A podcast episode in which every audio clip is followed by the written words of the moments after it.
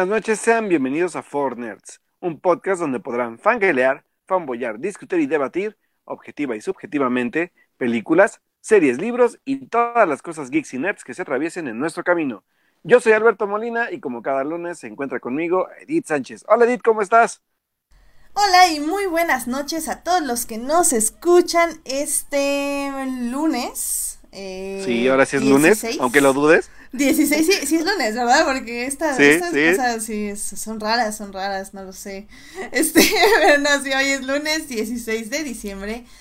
Y ya estamos aquí en el último programa regular del año. Ay, qué cosas. Adiós 2020, digo, de 2019, ahora 2020. Qué cosas, qué cosas. Qué cosas, súper locura máxima. Ya de aquí se nos va a acabar el año y pues ya, se acabó. Pero bueno. Ay, Dios mío, qué cosas con este año. Justamente para ya despedir casi el año, tenemos no uno, no dos, tres. Tres invitadas. Tres invitadas. Bueno, qué emoción. Invitadasas, porque mayoría femenina, señores y señoras. Así que, invitadasas y, yeah, qué emoción. Así que mejor, vamos a hablar de muchas cosas, así que mejor ya para no atrasar esto, vamos a presentarlas. Y pues primero que nada, yo creo que a la que no había venido desde hace mucho tiempo, Joyce, ¿cómo estás? Bienvenida al programa. hola, hola chicos, ¿cómo están? Hola. Híjole, ya no te dejas escuchar, muchachita. Sí, de hecho tengo que pedir una disculpa pública porque la verdad sí me habían invitado, pero yo no había podido, entonces. De bueno, muy mal, muy ah, mal. Fue un año complicado, pero aquí andamos, entonces, ya saben, con ustedes como, iba a decir como la fuerza, pero este, bueno, el día, el día lo merita. estas, estas, son, estas son que no te podamos ver. exacto. exacto.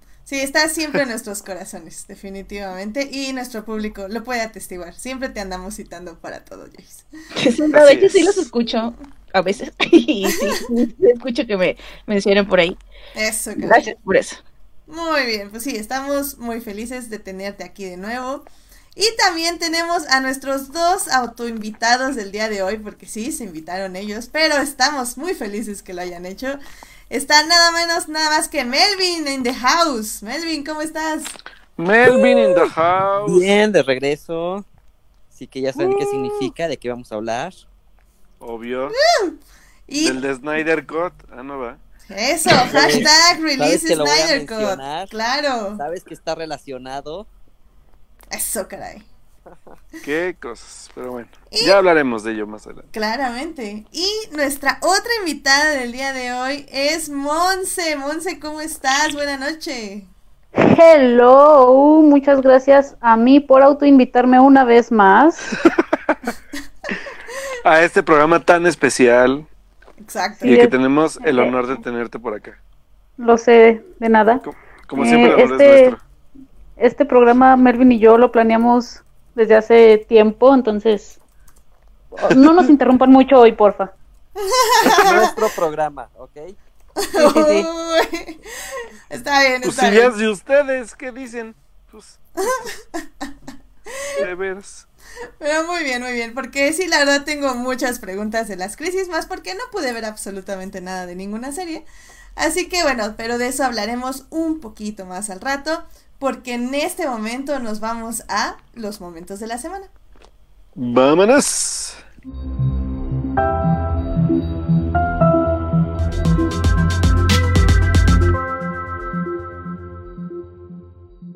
Muy bien, pues Joyce, ¿cuál fue tu momento de la semana?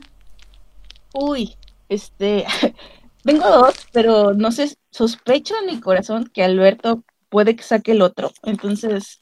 Eh, Sí, obvio. Sí, ¿verdad? Ah, bueno, entonces, sí, a sacarlo. Entonces yo voy con otro.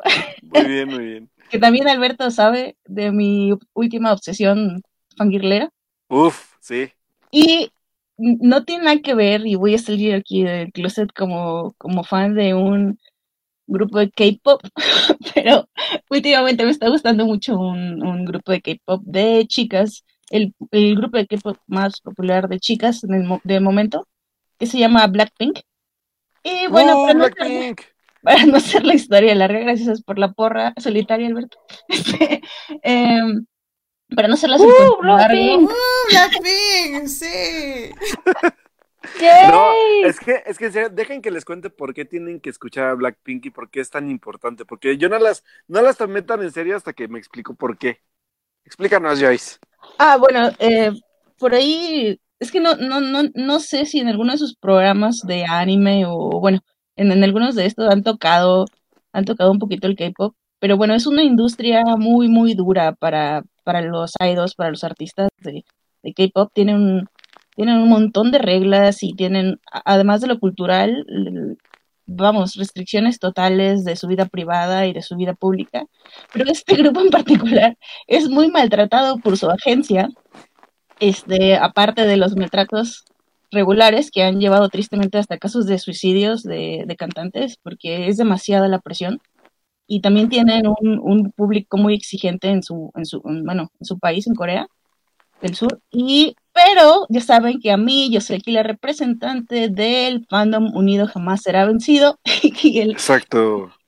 Y este, bueno, fue ayer por la noche en México, este, hoy por la mañana, hoy por la mañana en Corea, no, estoy, estoy jugando con los tiempos, pero vamos, el, el 16, en, digamos que el fandom hizo algo muy interesante. Am, a todo esto que les mencionaba de prácticas culturales muy extrañas y de mucha presión, que igual ya saben por ahí que tienen muchos países as- asiáticos, este, se le, se le, tienen, tienen también ese tipo de respuesta, ¿no? Eh, personas que digamos que no responden de las mejores de la mejor manera ante las personas que dicen admirar, pero Blackpink Blackpink tiene la peculiaridad de que tiene un fandom global, o sea, son, la mayoría de los fans de Blackpink están en todo el mundo, no en Corea.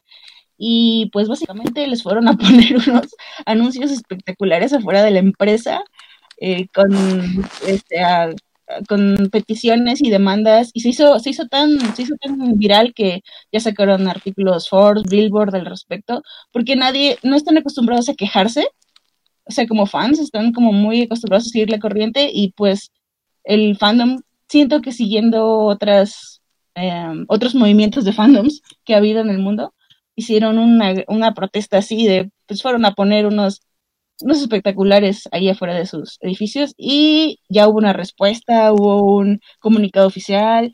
Entonces, a mí me da mucho gusto estas cosas porque ya saben que para mí lo que significa fandom y me, y me, y me emociona que, que se una las personas para exigir cosas que, bueno, unas son derechos como humanos y laborales básicos y otra es como buen trato a, al mismo fandom, ¿no? Eh, porque tienen muy poco contenido y las promueven muy poco, siendo que son la, después de BTS, que seguramente de BTS han escuchado hablar, son el grupo más popular de K-pop en el mundo.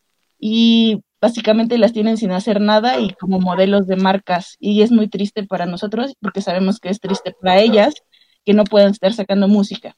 Entonces, ese es mi momento fangirl de mi momento de la semana. Soy muy feliz. Y bueno, si quieren saber más sobre Blackpink, síganme en la mesita de noche y ahí tengo mucha información al respecto. No, y, y, vaya que creo que también hay que apuntar que hay que leer esto porque no es la, no es la única, o sea, no es la industria la del K-pop la que solamente tiene estos casos. O sea, digo, me puedo ir tan exageradamente como un caso Gloria Trevi, hasta como casos muy cañones de abuso en muchas industrias y que a final de cuentas, como dice Joyce, declama, reclamar derechos básicos para, para la gente que se desarrolla en este tipo de ámbitos es creo que primordial y sobre todo porque esto hace como también que, que sean tan controlados que no tengan ni siquiera identidad propia, que es lo que platicaba con Joyce. Blackpink es un grupo que es un, un grupo K-pop, pero que yo lo, yo lo identifiqué con otro tipo de grupos. Entonces, es lo que le digo a ella, o sea, ¿en qué momento podrán tener ellas una identidad propia para crear cosas diferentes? Sí, es lo que todos queremos y sabemos que ellas también lo quieren así porque lo que han tenido como diferente ha sido cuando han podido meter la mano ellas, pero han sido como dos cositas y pues es muy triste. Es una industria muy, muy... De, o sea, yo, yo entiendo lo que dice Alberto, ¿no? Que sé que sucede en todos lados, pero a mí, por lo que he visto, creo que ahí se agudiza más todo esto malo que, bueno, a mí no me gusta de, de la industria del entretenimiento y de las relaciones artista, fan, consumidor. Y, y bueno, ojalá, ojalá sea el principio de un cambio. Ojalá, la verdad es que sí. Y sobre todo por, por, por chavos tan jóvenes y, lo que hemos dicho ahorita, que yo, yo no sabía, porque sabía de los suicidios en el, en, el mundo del K-pop, pero no entendía por qué hasta que Joyce me lo explicó, porque fue como de están bajo una presión muy cañona, o sea, es, no tienen vida, están controlados, no los dejan ser ellos, o sea, es como de, güey, ¿qué onda, no? Sí, es muy heavy. No, pues muy bien, este, Joyce, como sabes, este, me encanta cómo defiendes al fandom y pues qué bueno que se haya, se hayan hecho al menos algunos logros. Entonces está increíble. Gran momento de la semana. Aparte que nos informas de algo que realmente, bueno, al menos yo, eh, pues no sé realmente mucho. Así que pues, está muy interesante y pues obviamente te seguiremos en tu Twitter para saber más del asunto. Gracias, gracias. Este, pues Melvin, ¿cuál es tu momento de la semana? Eh, creo que fue el jueves fueron los Game Awards 2019. Mm. Y, este, y bueno, la, ahora tengo momentos de la semana muy, muy, muy similares a los míos, estos muchachos. bueno, no sé si ya le ibas a decir o qué. No, no, no, porque yo tenía uno, pero, pero me gusta que lo menciones. Es muy bueno eso. Ok. este, y bueno, uno de los, este, de los ganadores que me gustó mucho fue que ganó Mats Mikkelsen por su interpretación en el juego de Dead Stranding. Entonces, pues nada, me gustó mucho porque ese hombre puede hacer lo que sea. Uf, ese hombre. Hasta videojuegos. Ese hombre, muy Hasta videojuegos, sí, ya, ya tiene un premio por videojuegos. Ajá. Entonces está muy chido eso. Y... Podríamos, podríamos decir que ahora podemos añadir al, al ¿cómo se llama esta forma? E, el EGOT que son Emmy, Oscar, bla, bla, bla, bla, bla. Le podemos agregar, le podemos agregar ahora el, el, Game Award también. Claramente, claramente. que ya para allá va. Sí, con esto de que los videojuegos ya están tomando actores, este, y dándoles papeles, pues creo que ya ahí hay un nuevo para seguir. No, la verdad es que qué chido. Y la verdad es que es un actor este señor, así que Ajá. qué mejor, qué mejor. Sí, bien merecido. Excelente, muy bien, sí, Max Mikkelsen siempre en mi corazón. Hasta me eché esa porquería de película que hizo, nada más fue por él, nada más fue por él. lo que sea, Max Mikkelsen, lo que sea, viene. Pero bueno, Monse, ¿cuál fue tu momento de la semana? Mi momento de la semana. Mi momento de la semana. Obviamente tiene que ser el pase del mejor equipo de todo el planeta, el mejor equipo de México, el de los más humildes, el de los modestos. Eh, el Club América, que perdieron. El Club América está una vez más en la final. Bueno, en realidad ese no es mi momento de la semana, solamente quería presumirlo para que me baniera o sea, ese no era tu momento de la semana, ¿por qué estamos perdiendo tiempo? Pero está bien, dinos tu momento de la semana. Esta vez sí me voy a ir con un, momento más personal, pero es de una persona que admiro muchísimo, que es mi, mi abuelita. Eh, ella hace dos años eh, falleció mi abuelito y la verdad en la familia creíamos que se iba a deprimir, se iba a ir para abajo. Y en lugar de eso, quién sabe cómo y de dónde ella dijo, no, pues quiero terminar la secundaria y esta semana ya la terminó. Entonces, la verdad, eso me siento súper orgullosa y de grande quiero ser como ella. No manches, qué bien. Qué padre. O sea, al final del día, eso, eso es como lo importante, saber que no hay edad para dejar de hacer cosas. Eso, eso es como algo que creo que es muy difícil y que muchos a veces nos limitamos porque sentimos que ya estamos muy grandes o porque estamos muy jóvenes y al final del día nada más hay que querer hacerlo y ya. Y, va a costar mucho trabajo, evidentemente, pero se puede. No manches, qué chido, qué padre. Sí, la verdad lo admiro muchísimo. Felicidades. Hoy, hoy también les pido que le manden eh, de la fuerza porque tuvo una cirugía de, de los ojos, entonces ah, tiene mucha pila la señora. ¿Quién sabe de dónde saca? bendiciones para ella. Sí, que salga todo bien. Pero sí. la verdad es que la admiro muchísimo por esa actitud que tiene siempre. Todo lo mejor por ella. Qué bueno, sí, todo lo mejor. Y pues, arriba la América. Ah, ok, sí. Vamos por tu abuelita. por la abuelita. bueno, muy bien. pues, Alberto, ¿cuál fue tu momento de la semana? ¡Ah! Mi momento de la oh. semana. ¿Qué pasó?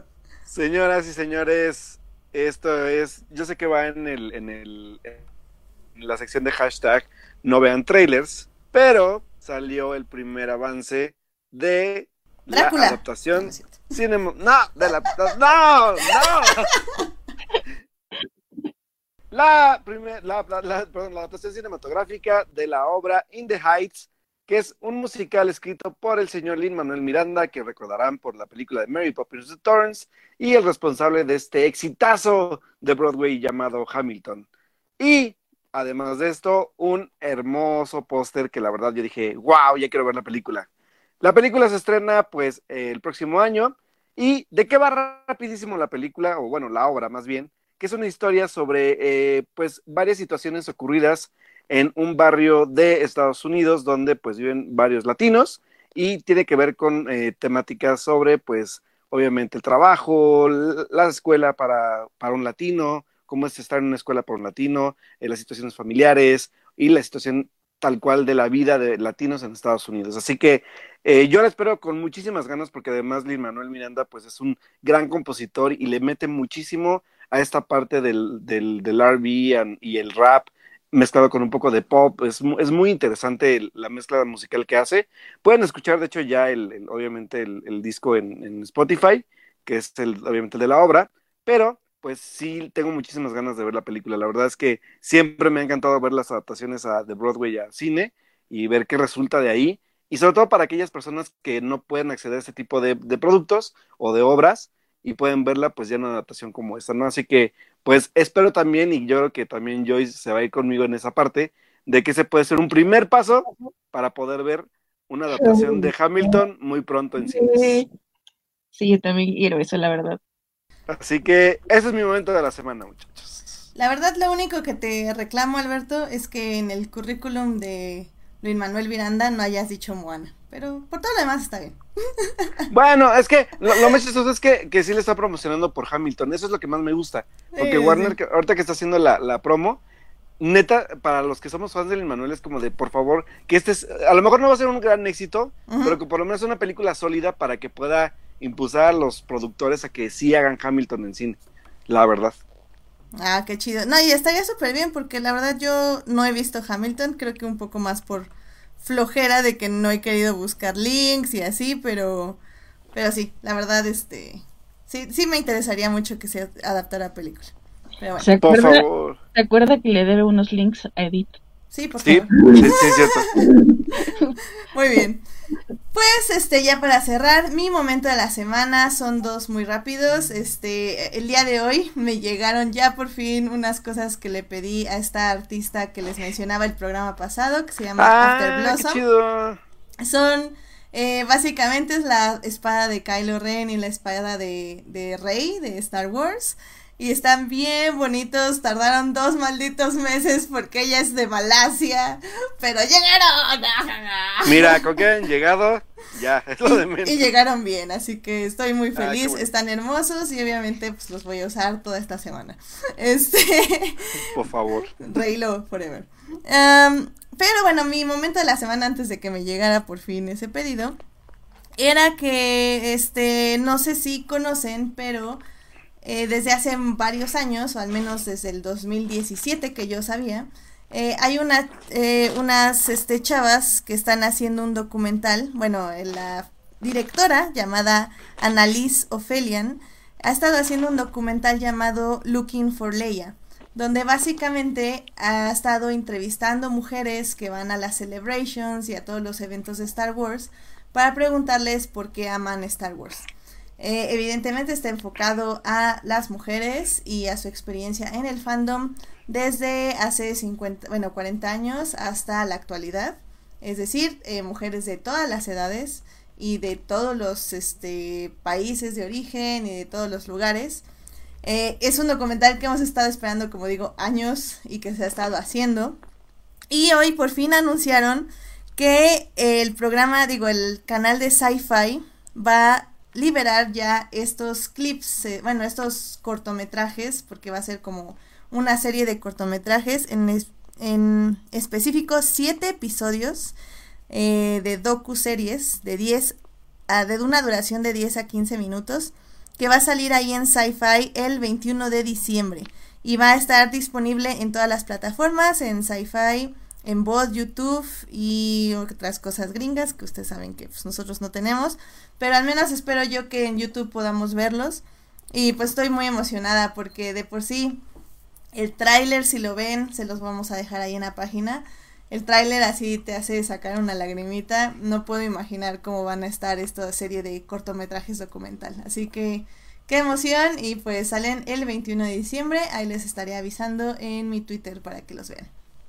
Uh, qué bonito. Sí.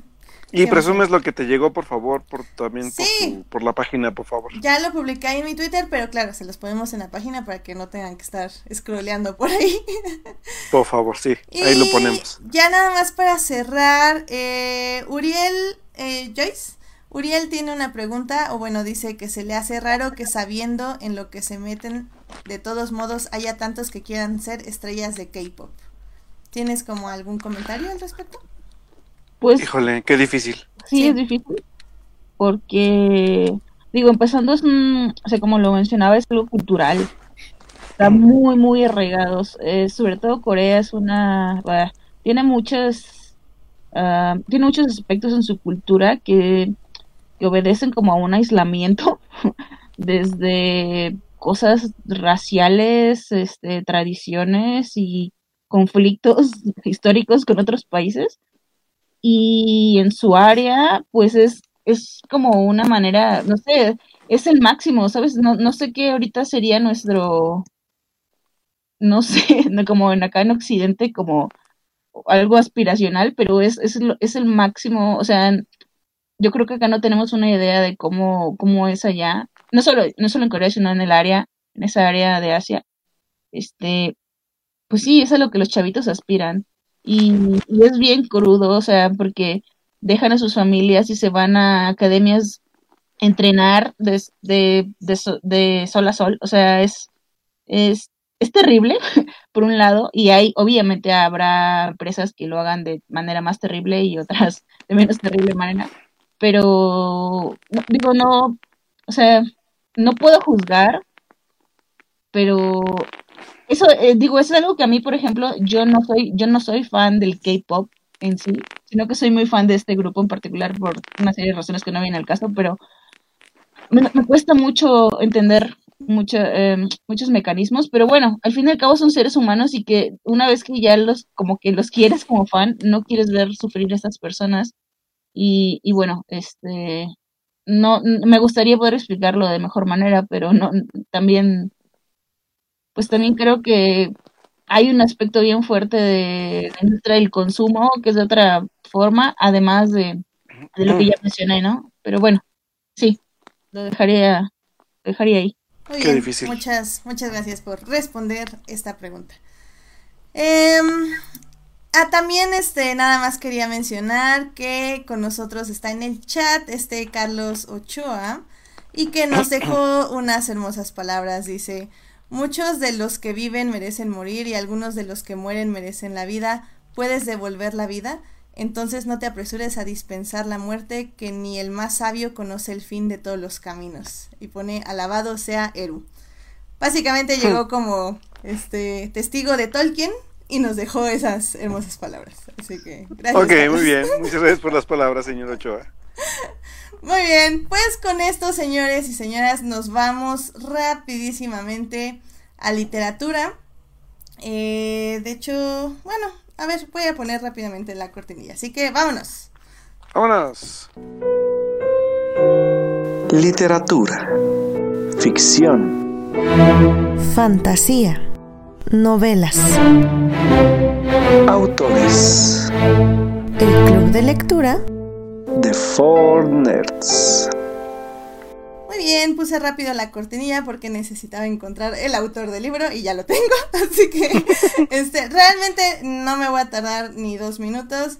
Nada, les quería decir que ya terminé todas mis lecturas de Star Wars en las que incluía Force Collector, que está listado como un libro camino a Star Wars The Rise of the Skywalker. Es un libro escrito por Kevin Schnick y pues básicamente digamos que es un libro dirigido a niños, eh, niños de que les gustan unos 9, 8 años, 10 tal vez, a 14, 15. Eh, es un libro que habla acerca de eh, un personaje que básicamente cada, vez que toca objetos que han tenido como mucha historia, tiene como visiones acerca de lo que han vivido esos objetos. El libro es básicamente un resumen de todo Star Wars, de todos los episodios, donde este chico pues se, eh, va a ir viajando a planetas muy específicos, importantes de la saga, y va a ir agarrando objetos que lo van a, le van a ir diciendo la historia de los Skywalker. Realmente es eso, no hay nada más que decir. La verdad es que el final está muy bonito, se recompone, porque al inicio sí se siente como, pues muy aburrido entre comillas porque pues es como un poco inverosímil que un niño de pues no sé como 12 años esté viajando solo en una nave con otra niña de 12 años. Y al final como que no como que no se sentía padre, se sentía como muy forzado toda la historia, pero el final está muy bonito porque descubres realmente por qué él tiene estos poderes y él va a tratar de encontrar eh, gran sorpresa, la, eh, ahora sí que la temática de esta saga, bueno, de esta nueva trilogía, eh, quién es, a dónde pertenece y cuál es su propósito en esta vida. Así que básicamente Force Collector habla sobre esta persona que se va a dedicar a recopilar la historia de los Jedi, por lo que creo que hasta puede haber una segunda parte y que nos puede, decir, nos puede seguir diciendo la historia de los Skywalker. Libro entretenido, para niños, eh, no lo super mega recomiendo si no son fans. Eh, como digo, muy sencillo. Y no es necesario realmente para The Rise of the Skywalker, es realmente nada más un resumen de toda la saga.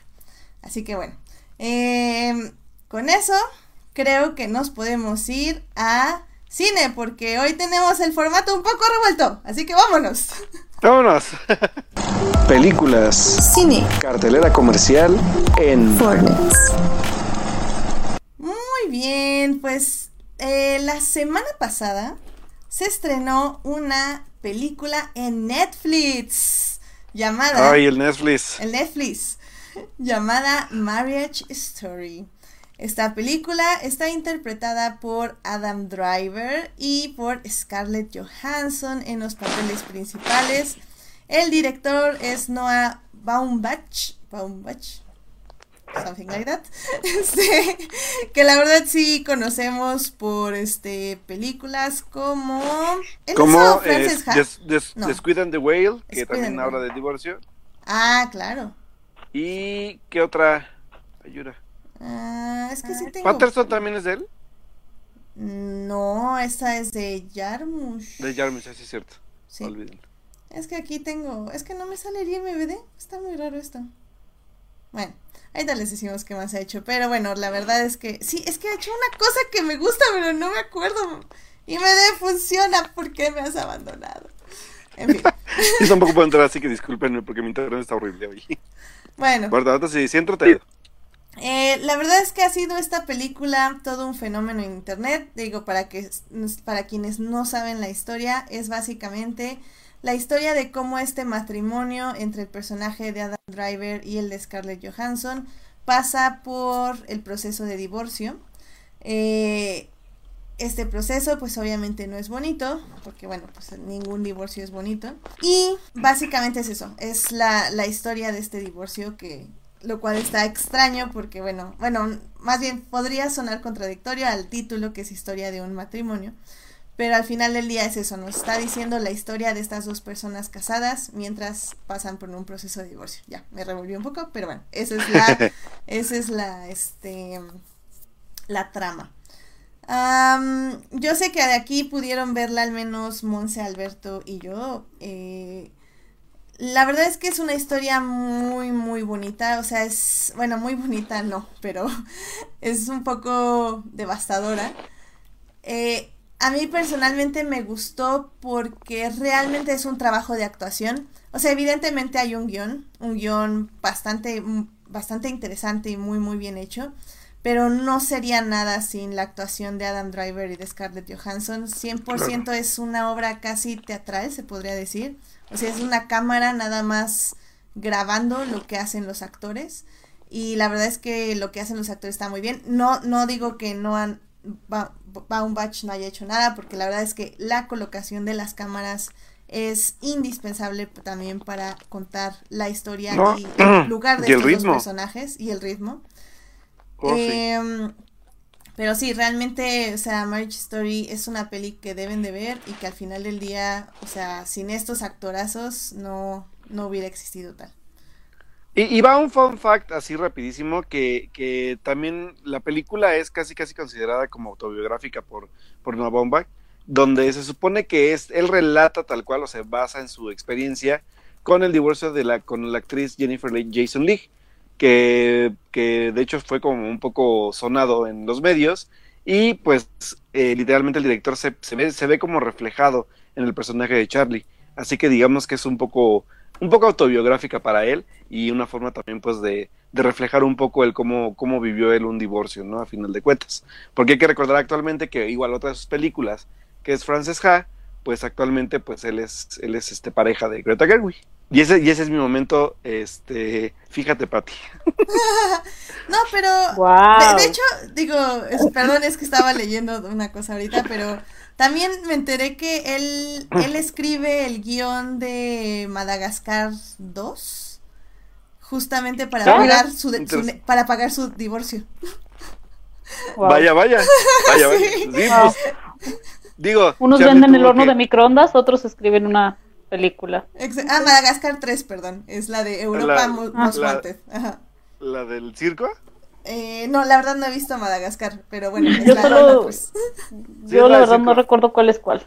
Sí, es la del circo, la del circo este, ambulante. Mm, Así de memorables son. A mí sí. me gustan mucho, por eso dije sí es la del circo. A mí me gusta, creo que la 2. La 2 me gustó yo mucho. Soy más, yo soy más fan de la serie de los pingüinos. Ándale. Ay, el rey Julien es la onda. Pero bueno, no, no, desviemos, Suficiente Madagascar. Sí, no, no estamos hablando de Madagascar. No nos desviemos, por favor. Pero. Voy, voy, voy, voy, voy.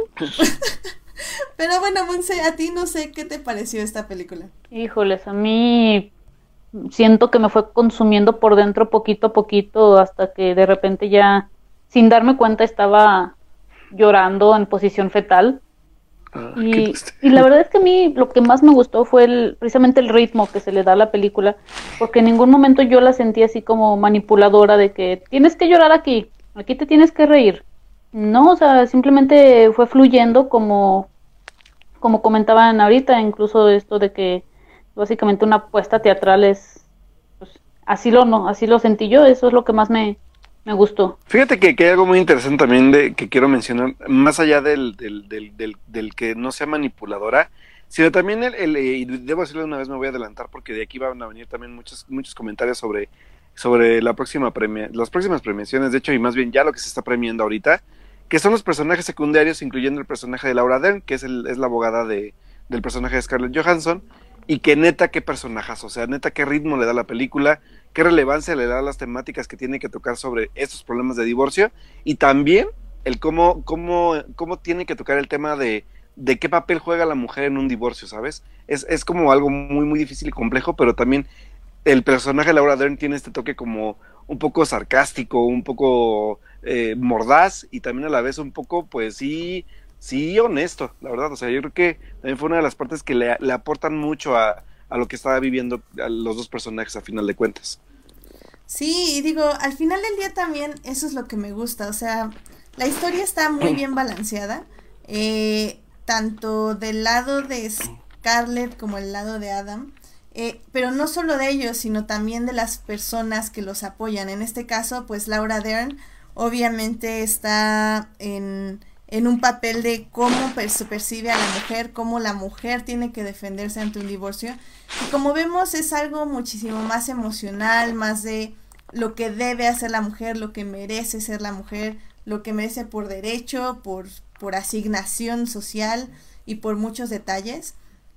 ¿Y qué, y qué pasa con el, el abogado de, de Adam? Es como, o sea, literal es un tipo machista, horrible, que es como, es violento, o sea, hablan por medio de, de, pues sí, de violencia, de amenazas, de, de mentiras, o sea, que es algo que está muy bien visto en la sociedad masculina para defenderse de aquella que los traicionó, se podría decir. Y y al final del día es válido, entre comillas, porque justo, o sea, el personaje de Adam, o sea, en la, película al inicio decide no usarlo, pero cuando ve lo que le está haciendo la otra abogada, es cuando ya dice, no, pues ya esto es una guerra. Y, y al final del día eso es lo triste, porque ves cómo el sistema los está haciendo deshacerse.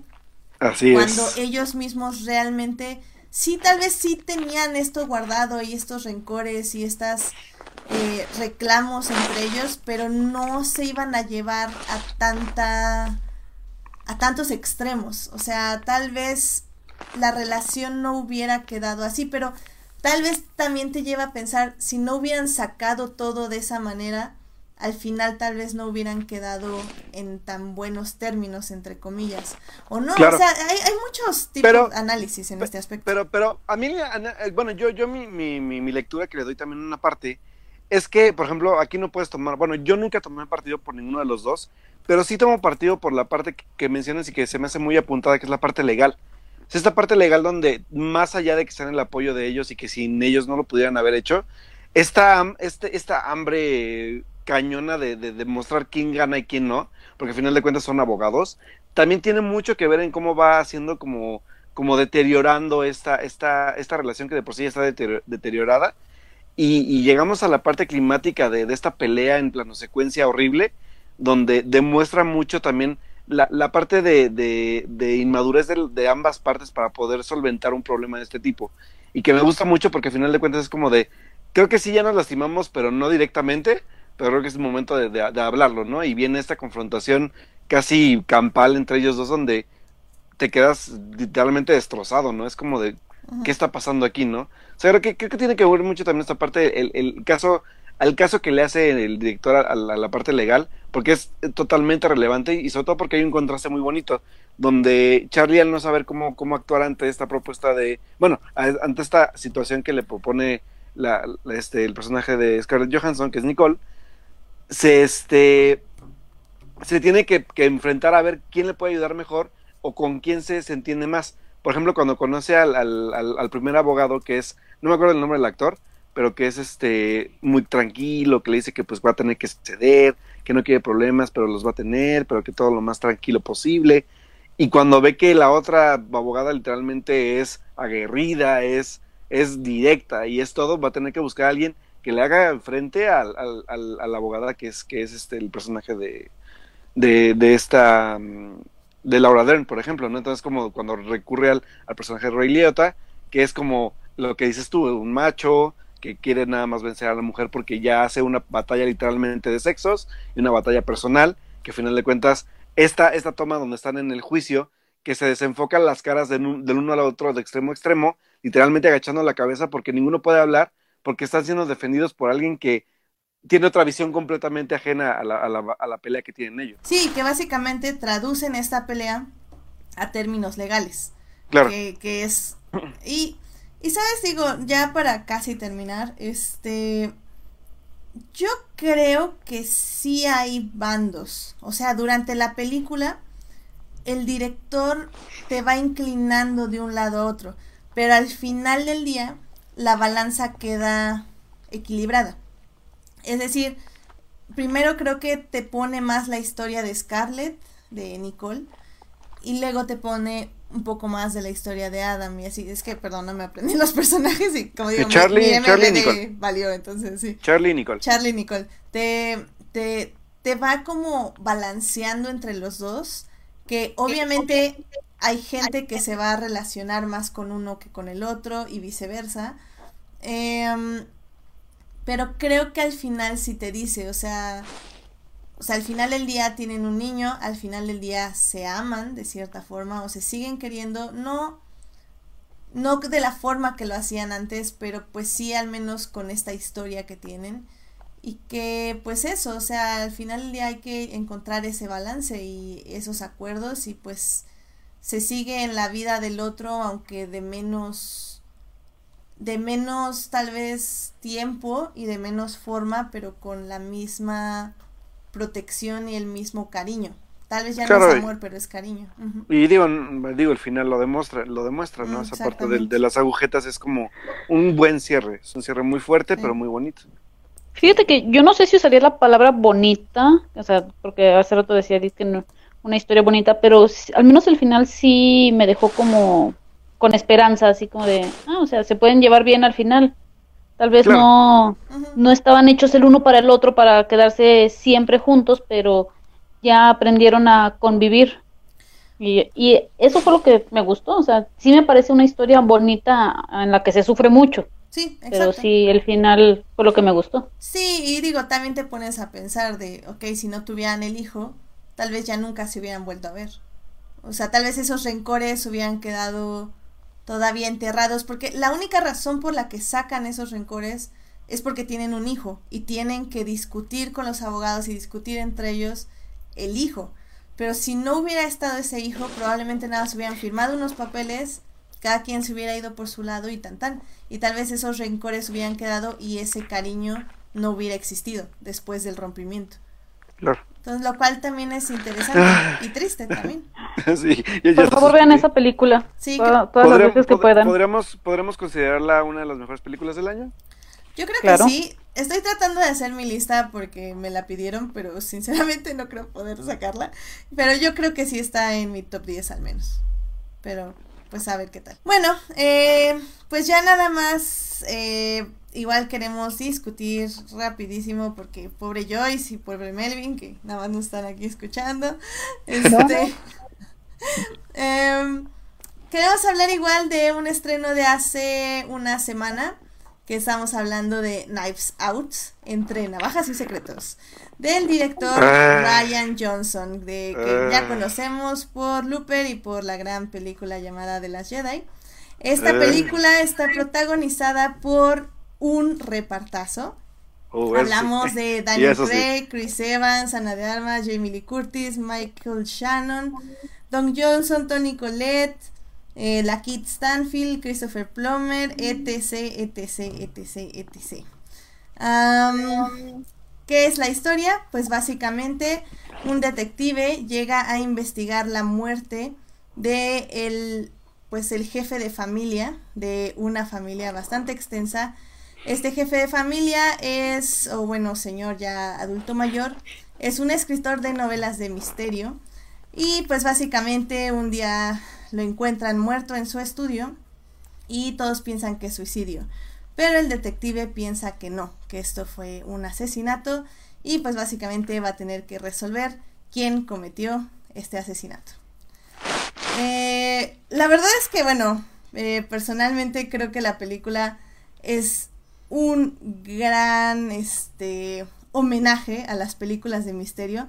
Sobre todo la primera parte o la primera mitad es súper entretenida ver, este, pues básicamente las dinámicas familiares, que como todas buenas dinámicas familiares gringas de gente eh, rica, pues todo mundo se está apuñalando por la espalda. De hecho. Este, se odian secretamente y o abiertamente.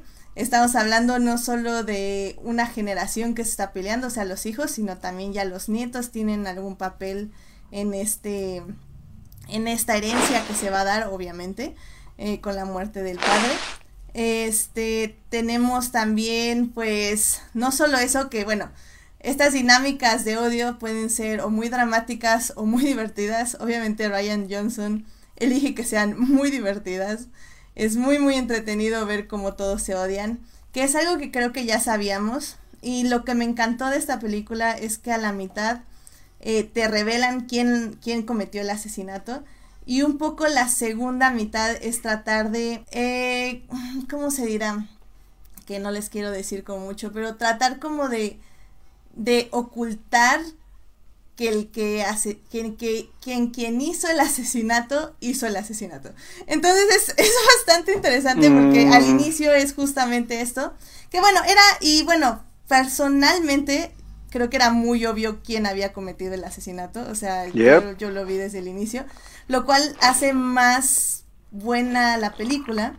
Porque realmente eh, no vas a ver eso. O sea, no vas a ver quién lo hizo. Vas a ver básicamente el recorrido. Entonces, la película es muy divertida. Eh, creo que ya no he oído los suspiros de Alberto, él tiene una opinión diferente. Eh, mm. Pero pues sí, o sea, la verdad es que yo la recomiendo ampliamente. Entonces, bueno, pues vas Alberto porque realmente no tengo más. Ay, Dios mío. Para esto vine. Adelante. Ay, Dios mío. A ver, señoras y señores, si algo tiene este señor llamado Ryan Johnson, es una cosa que no me gusta. Y que se llama engolosinamiento de la trama. Así como con Star Wars el señor hace super trauma con un tema y no lo suelta durante toda la película. Sí, ah, ¿tomamos, shots con Star Wars? No sabía eso. Creí que nada más era con la sociedad. Y con Mother. Y con Mother. Shot. Shot. Shot. Pero bueno, aquí voy a tener que decir algo que va a causar mucha controversia. Este es el tipo de películas que al señor Ryan Johnson sí le quedan, porque el señor necesita engolosinarse con este tipo de películas, con el clásico Who It, para poder hacer una trama tan enredada y tan divertida como esta, que la verdad yo voy a decir algo, no la amé, o sea, porque no, no porque no me haya gustado la película, sino porque el, el género no, no es tanto de mi agrado, pero me gusta muchísimo los giros de tuerca que le da y sobre todo el cómo escribió los personajes. La neta es que cada persona... Y debo decir algo que creo que creo que, creo ese tipo de películas son las que le funcionan a Ryan Johnson. O sea, el engolosinamiento aquí sí vale. Y esta parte, digo, no soy tan fan del género del whodunit o del, del misterio, pero me encanta ver cómo desarrolla sus personajes y cómo los escribió. Cada uno de formas muy diferentes, cada uno opuestos unos con el otro, y cómo se convergen en toda la película es divertidísimo. O sea, yo, disfruté mucho esta parte de, Tony Colette, siendo, siendo esta, esta Secretive Beach en la familia, el personaje loco de. Ay, se fue el nombre de este actor, el ser en Superman que es este el, el, el, Kevin Spacey. a ver, no, no, no, el de nuestro último Superman. Sí, este, que era Lex Luthor, no, no era Lex no, Luthor, era... A ver, Michael, Michael, Shannon. Michael, Shannon. Michael Shannon también. Un... este señor, el Chris Evans está excelente en su papel. Así lo adoré al mm. cabrón. No sé, o sea, creo que, creo que esta, este desarrollo, desarrollo de personajes neta está muy, muy increíble porque, como dice Edith, le da como un toque muy diferente a la película. O sea, la verdad es que cada, cada, cada, cada, cada parte de, de, la película, que aunque sepas lo que está pasando y se va revelando cosas nuevas, apoyan muchísimo a lo que viene al final. Y, y los planos, ¿eh? a mí me encantan los planos de la película porque aportan esta comedia de la que es súper incisivo Ryan Johnson, que es esta, este conflicto familiar en donde nadie tiene nadie tiene las de ganar, pero de todas maneras están peleando por babosos.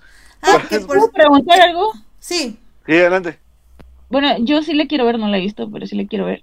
Y tengo una duda muy, muy grande con respecto a, a esta actriz cubana española, Ana de Armas. Uy, Ana de Armas. Es que yo nada más la conocía, es que yo nada más la conocía como de series españolas y la verdad sí, o sea, yo creo que estaba, estaba chavita. Y, ¿No viste Blade Runner? ¿No viste Blade Runner 2049? Ya. Vanessa, a mí me banean por ser americanista. bueno. No, pero no, escuchen lo que digo. Y después nada más la vi en Blade Runner. Ah, no, no, siento que la vi bien, o sea, es como, o sea, su papel era muy como, pues, petichoide y no, o sea, no siento que no vi tanto de ella y me llama la atención por la nominación y todo el rollo, pero así como que tengo tengo dudas, tengo fuertes dudas al respecto. No me cae mal ni nada, solo tengo dudas. Cañón, yo te puedo decir que yo, yo, yo, Ana de Armas es lo mejor de la película porque aparte su papel es increíblemente divertido. Tiene un, un, un desarrollo muy interesante, tiene un background muy bonito y, y, un, y unos aspectos que la hacen ser ella en el personaje bastante divertido, sobre todo en la parte de, de decir la verdad. O sea, no te lo voy a spoilear, pero cuando lo veas, ella tiene un, ella tiene un detalle que cuando tiene que decir la verdad pasa algo. Entonces es cagadísimo. digo, digo, no creo que sea spoiler, la verdad sí lo decimos, porque digo, es, es, una revelación de los primeros cinco minutos de la película. Sí, pero no se lo voy a decir porque, porque el efecto del, del gag no va a ser lo mismo. Ah, ok, sí, sí, te entiendo, ok, va. Sí, sí, sí. Entonces, por eso no se lo quise decir. Y además creo que eh, la elección de ella es como súper acertada. Porque acuérdense, o sea, Ryan Johnson lo que le gusta también es que no estamos solo viendo la trama, sino que estamos viendo más allá de la trama. Entonces, obviamente tiene atrás de todo esto, o sea, atrás de toda esta trama de misterio y de quién lo hizo y quién no lo hizo, tiene un comentario político bastante fuerte y también un comentario sobre quiénes al final importan en la vida de una persona y por qué. Entonces, eh, como todas las películas de Ryan Johnson, bueno, como, bueno, básicamente como de las Jedi, eh, no solo estamos viendo la trama, sino que hay mucho atrás de ella. Y es muy importante porque, igual que en The Last Jedi, eh, la trama que ustedes ven en la superficie sí importa, pero no puede estar completa sin lo que significa todo detrás. Entonces, eh, que Ana de Armas sea elegida como, pues básicamente un poco la protagonista, se podría decir, de esta historia, em, no es como fortuito. O sea, si estamos hablando de un Estados Unidos con Trump, con migrantes que están siendo pues perseguidos por ICE eh, y que básicamente ahorita eh, son ya eh, americanos, bueno, americanos, ¿eh? Son estadounidenses ellos. De y hecho, que pues están siendo perseguidos y están siendo juzgados por quienes son, a pesar de que son estadounidenses. Ajá, y de hecho hay, hay varios chistes ahí sobre la parte racial, también sobre la parte política. Hacen uno de Trump, de hecho, ¿no? Hace varios. Sí, sí, sí. no es uno, son varios, de hecho. y, y, y, está súper divertido porque también te pone el contexto en el que, en el cual como familia, entrecomillada, rica, viven también este tipo de problemas sociales y políticos. No, pues como digo, es que al final del día, o sea, podemos ignorarlos, podemos pensar que no, no afectan, pero pues afectan mucho. Al final del día, pues, eh, Ana de Armas realmente ella es este la enfermera que cuidaba al, al señor, al jefe de familia, que es Christopher Plummer. Entonces, al final del día, pues, quién depende de quién y, y cómo, cuáles son realmente las relaciones como digo, afectivas en una familia. Entonces, la verdad, o sea, la verdad es que hay mucho que analizar. Lamentablemente, sí creo que se tiene que analizar con spoilers y, y no nos va a dar tiempo, obviamente, de hacerlo en este momento.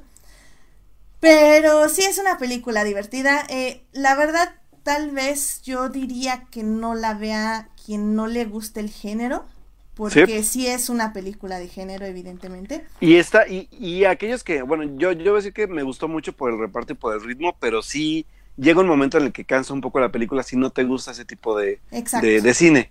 Sí, sí, sí. Porque aparte es, un, es un cine muy, este, pues muy de género, o sea, literal, o sea, no... Sí, no, la ambientación, los personajes, No, que bueno, que bueno, algo que sabe hacer Ryan Johnson muy bien y que lo hace muy bien desde Looper es la ambientación y el diseño. O sea, la casa, el diseño de la casa es una cosa. La, pared de cuchillos es increíble. No, está increíble. la ropa de todos. No, no, no, es, es como siempre Ryan cuida muchísimos los detalles y todos los detalles cuentan ahí. Entonces. ¿Sabes, ¿sabes qué me faltó a mí un poquito? Un poquito de Jamie Lee Curtis, como, como, como más participación. Sí, pero creo que sí era difícil. Es que tienes muchísimos personajes. Pero Por ejemplo, esta niña, la de Three Reasons Why, que igual sale como, ¿qué sale? ¿Como tres escenas? Sí, pues sí, literalmente. Y sí son escenas importantes, pero pues al final del día ella no tenía mucho peso en el misterio. Entonces. Claro.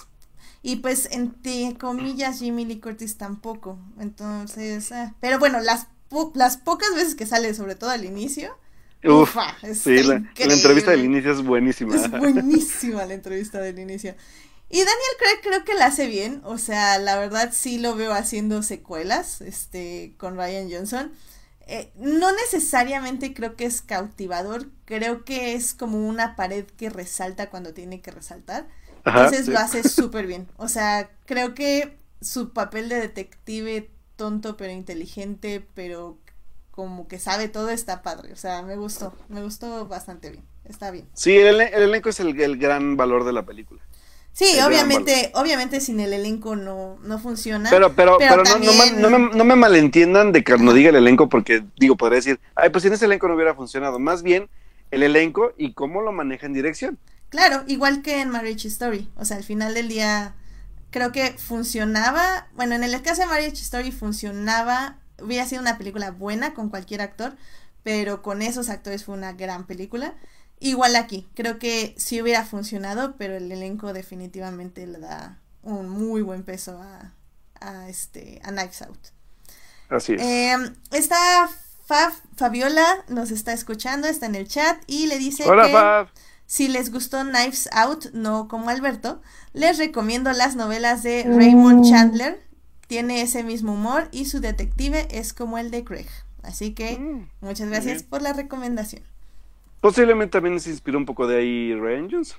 Sí, o sea, la verdad es que es muy difícil decir de dónde se inspiró porque pues realmente se inspiró de todas las novelas. Sí, el, género es como muy, ajá, muy, muy, muy así. Exactamente, entonces como siempre pues sabe leer muy bien el ambiente y lo hace bastante entretenido, la verdad. Sí, me sacó bastantes risas la película. Sí, vaya que sí.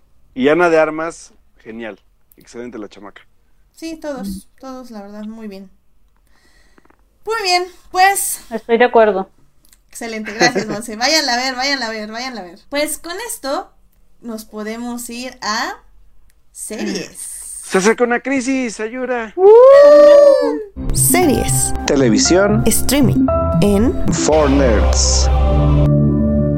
Ya estamos en series.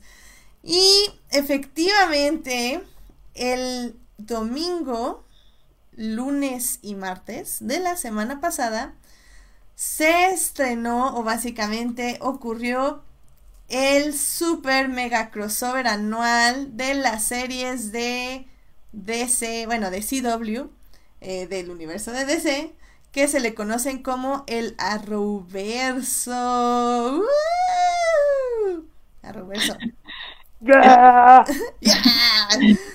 Eh, básicamente empezamos el domingo con Supergirl, el lunes con Batwoman y el martes con The Flash. Eh, este crossover continuará en enero con Arrow y Legends of Tomorrow. Uh, la mejor serie. Exactamente. Entonces, bueno, eh, ¿les parece si vamos un poco como por partes? Creo que primero, obviamente, me gustaría hablar de, de Supergirl que básicamente es donde inicia todo. Es un eh, preludio, se podría decir, a lo que está pasando. Bueno, yo, yo te interrumpiría y diría que es, es el primer capítulo porque el preludio ha sido toda la temporada de Arrow. Y un poco de, Flash. Ajá, y Flash. sí, ah, porque Flash estaba preparando así como de, oh, es que tengo que morir. De hecho, nadie le había, se había tomado la molestia de avisarle a Cara que se estaba acabando el mundo, de los mundos, pero bueno, eh, lo mismo ya se enteró Claro, claro. No, y es que yo digo que es un preludio porque al final del día, por ejemplo, para personas como yo que estamos como cara, pues básicamente sí fue así como, ah, se está acabando el universo y por esto y esto y esto y este monito es esto y este monito es el otro y ah, entonces como, ok, ok, ok. Entonces como que era como, ok, no estoy entendiendo nada, pero estoy entendiendo la esencia, es que se está acabando el mundo, así que, bueno, los mundos, así que muchas gracias. Sí. Pues no sé ustedes, este, chicas y Melvin si anda por ahí. Este, ah, hola Melvin. Em, ¿Qué tal les pareció ese eh, ese capítulo de Supergirl? Eh, no sé, tú, Monse. El de Supergirl, mira, a mí la verdad es que me gustó porque fue así como dicen directo lo que iban, o sea, nos estuvieron preparando tanto con Flash como con Arrow, entonces sí siento que haberse puesto a explicar todo otra vez, como que ya no, no quedaba muy bien. O sea, a mí me recordó, sí, ya sea una muchísimo menor escala, pero algo similar a lo que pasó en Infinity War. Así de esas que aplicas el meme de apenas llegué y ya están lloviendo mm, madrazos. Porque literal así empieza el capítulo.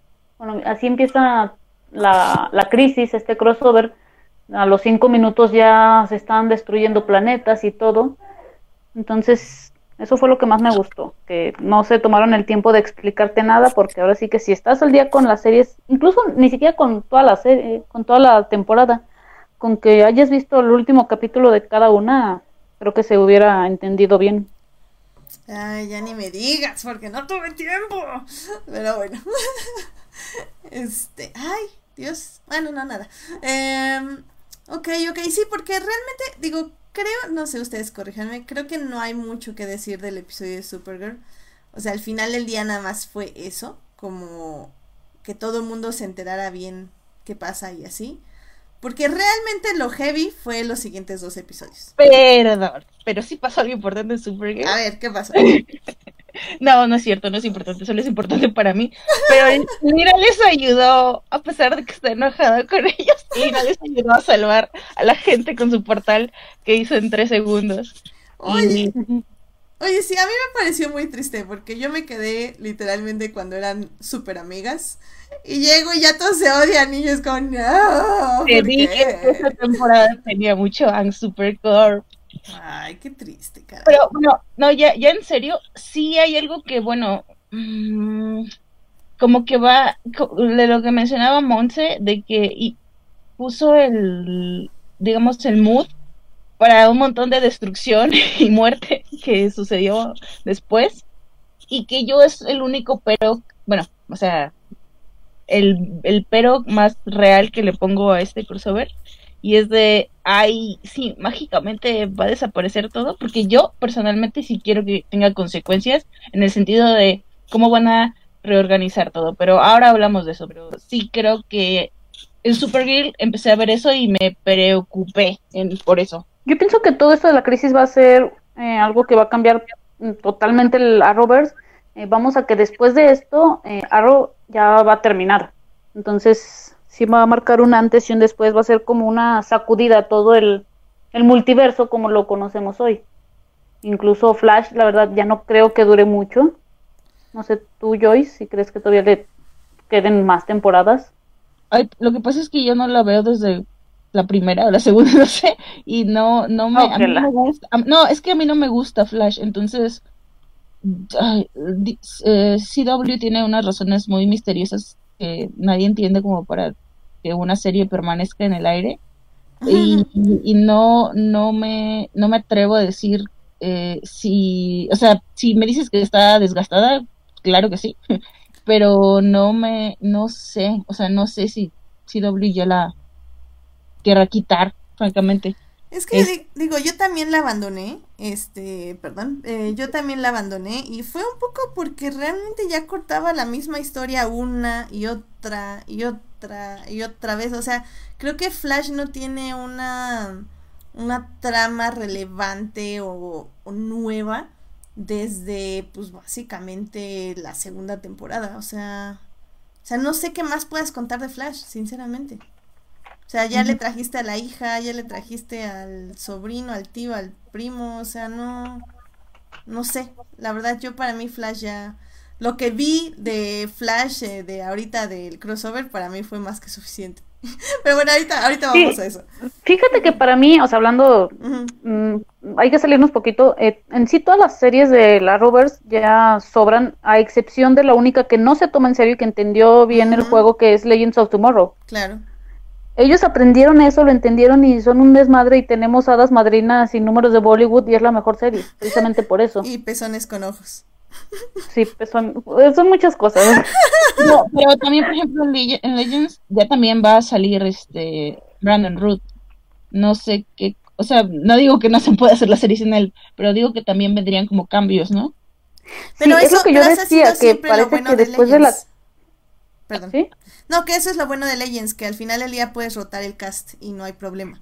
sí, porque en Legends ya hemos perdido a varios personajes de los principales. Desde la primera temporada perdimos a Snark. Entonces sí creo que precisamente por el tipo de serie que es Legends, eh, no, no pasa gran tragedia si nos quitan a uno o dos personajes, porque literal lo hacen cada temporada. Exacto. Perdón, perdón, yo puse el desorden, pero si quieren vamos por episodio. Sí, mejor. Este, bueno, pues ya creo que con eso terminamos realmente Supergirl. Eh, después de ese siguió el episodio de Batwoman, que realmente ahí yo siento que fue donde entró realmente los pesos pesados, porque bueno, primero el, monitor nos dijo que básicamente eh, hay la única forma de tener esta catástrofe multiplanetaria es con algo llamado de, Paragons. ¿Sí? ¿Paragons? Sí, ok. Que los Paragons son básicamente personas que eh, embody, uh, ¿cómo se dice esto en español? Representan. Sí. Eh, personificar. Personifican ciertos valores. Eh, entonces, pues nuestros héroes tienen que ir a buscar a estos paragons, a estas representaciones, ya sea del, de la valentía, del amor, de la verdad. Eh, a ver, recuérdenme, recuérdenme, cara es de la esperanza y etc, etc, etc. Básicamente, o sea, se ahorran mucho tiempo y nos dicen, ok, ya conocemos tres, que es básicamente el, esta, esta Lance, Sara Lance, es el paragón de... El destino. El destino. Eh, cara, cara, que es el paragón de la esperanza, y un tercero, que era... ¿Quién nos dicen? ¿Quién es el tercero? Ah, es que no recuerdo el orden, pero Superman era el de la justicia, no, el de la verdad. El de la verdad. Eh, el de la humanidad, que es el... Ay, me encanta este actor que salía en Supernatural. ah, sí. Y uh, del honor es este Martian Manhunter, ¿no? Ah, ¿Estoy mal? Sí, sí, sí, no. Del honor es Martian Manhunter. Y del amor es Flash. Sí, sí, bueno, eso, eso lo vamos a ir justo descubriendo durante el episodio. Lo cual. Ay, es que yo ya quiero hablar del que el paragón del amor es Flash, porque en serio que me mató cuando lo supe. Porque creo, la verdad es que, bueno, eso sale ya en el episodio de Flash. Ya vámonos así. No, esto no va a funcionar por episodios. Bueno, este. Porque el, que el paragón del amor sea Flash para mí fue un momento súper divertido. Porque la verdad es que Flash, creo que el único lo único que entendí de la serie y que me hartó de la serie básicamente era justamente su amor por Iris, porque era como, o sea, estos dos sí tienen algo de química, no digo que no la tengan, pero, o sea, friegue todo el tiempo, Iris Barry, Iris Barry, Iris Barry, o sea, ay, cómo, ya, sepárense. Entonces que sea el paragón del amor fue como una cachetada para mí, decirme así que, están enamorados, y yo decía, oh, ya lo sé, por eso dije la serie, maldita sea, porque es demasiada miel. Entonces me, me, divirtió, me divirtió mucho que él fuera el paragón del amor, así que... Pero bueno, eso fue personal. Y bueno, pues obviamente que Cara sea el paragón de la esperanza, pues le queda súper bien, porque pues eso representa... Exactamente. Pero bueno, ¿qué opinan de la búsqueda del paragón de la verdad? Que básicamente fue ir a encontrar a un Superman diferente al que interpreta Tyler Hoechlin en este universo. Tenían que ir a buscar a un Superman que no sabían quién era. Y en este camino, ¿qué opinaron de a quienes se encontraron? Eh, Joyce, no sé tú. Um, eh, bueno, tengo que decir que de los cameos, de los... O sea, estuvo muy padre que trajeran de nuevo a Tom Welling pero no me encantó. Ay, sí, ya es spoilers, ¿verdad? Estamos hablando con spoilers. Sí, ya viene con spoilers. Ya, ya, ya. lo tenía que haber visto. Se estrenó hace una semana. Ya pasó una semana. Ok, ok. No, no me encantó esta parte de. O sea, de, que, de lo que sucedió con él, no tanto por porque se quedara sin poderes, sino de, ay, ahora quiero saber por qué renunció a los poderes. Así como que enséñenme eso, porque no, no sé, como que siento que no, no me cuadra justamente porque fueron 10 años de una serie para que se convirtiera en Superman para que luego ya no tuviera poderes. es como mis años de adolescente se fueron para nada. No, no, no me gustó eso en particular.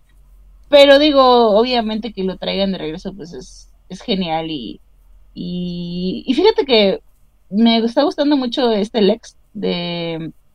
Ay, se me acaba de ir su nombre, gracias. Eh, él, el nuevo Lex Luthor. De Sí, John Que yo no lo conocía, pero sí, sí, fue aquello. Ah, mucho gusto. sí, me, me, me, está gustando lo que está aportando como que de humor. Mm, no es precisamente el... Pues sí, no, no, no es el, digamos, otro tipo de Lex Luthor que hemos visto como más enfocados en la maldad, sino este es como más caótico, pero pero te da risa y bueno, sí, sí me gusta. Él estuvo, ah, bueno, él estuvo buscando a los Superman también, pero para destruirlos. Y sí destruye algunos y vemos como algunos ecos de historias eh, icónicas de, los cómics, ¿no? Como esta parte donde muere, la imagen donde muere eh, Superman por Doomsday.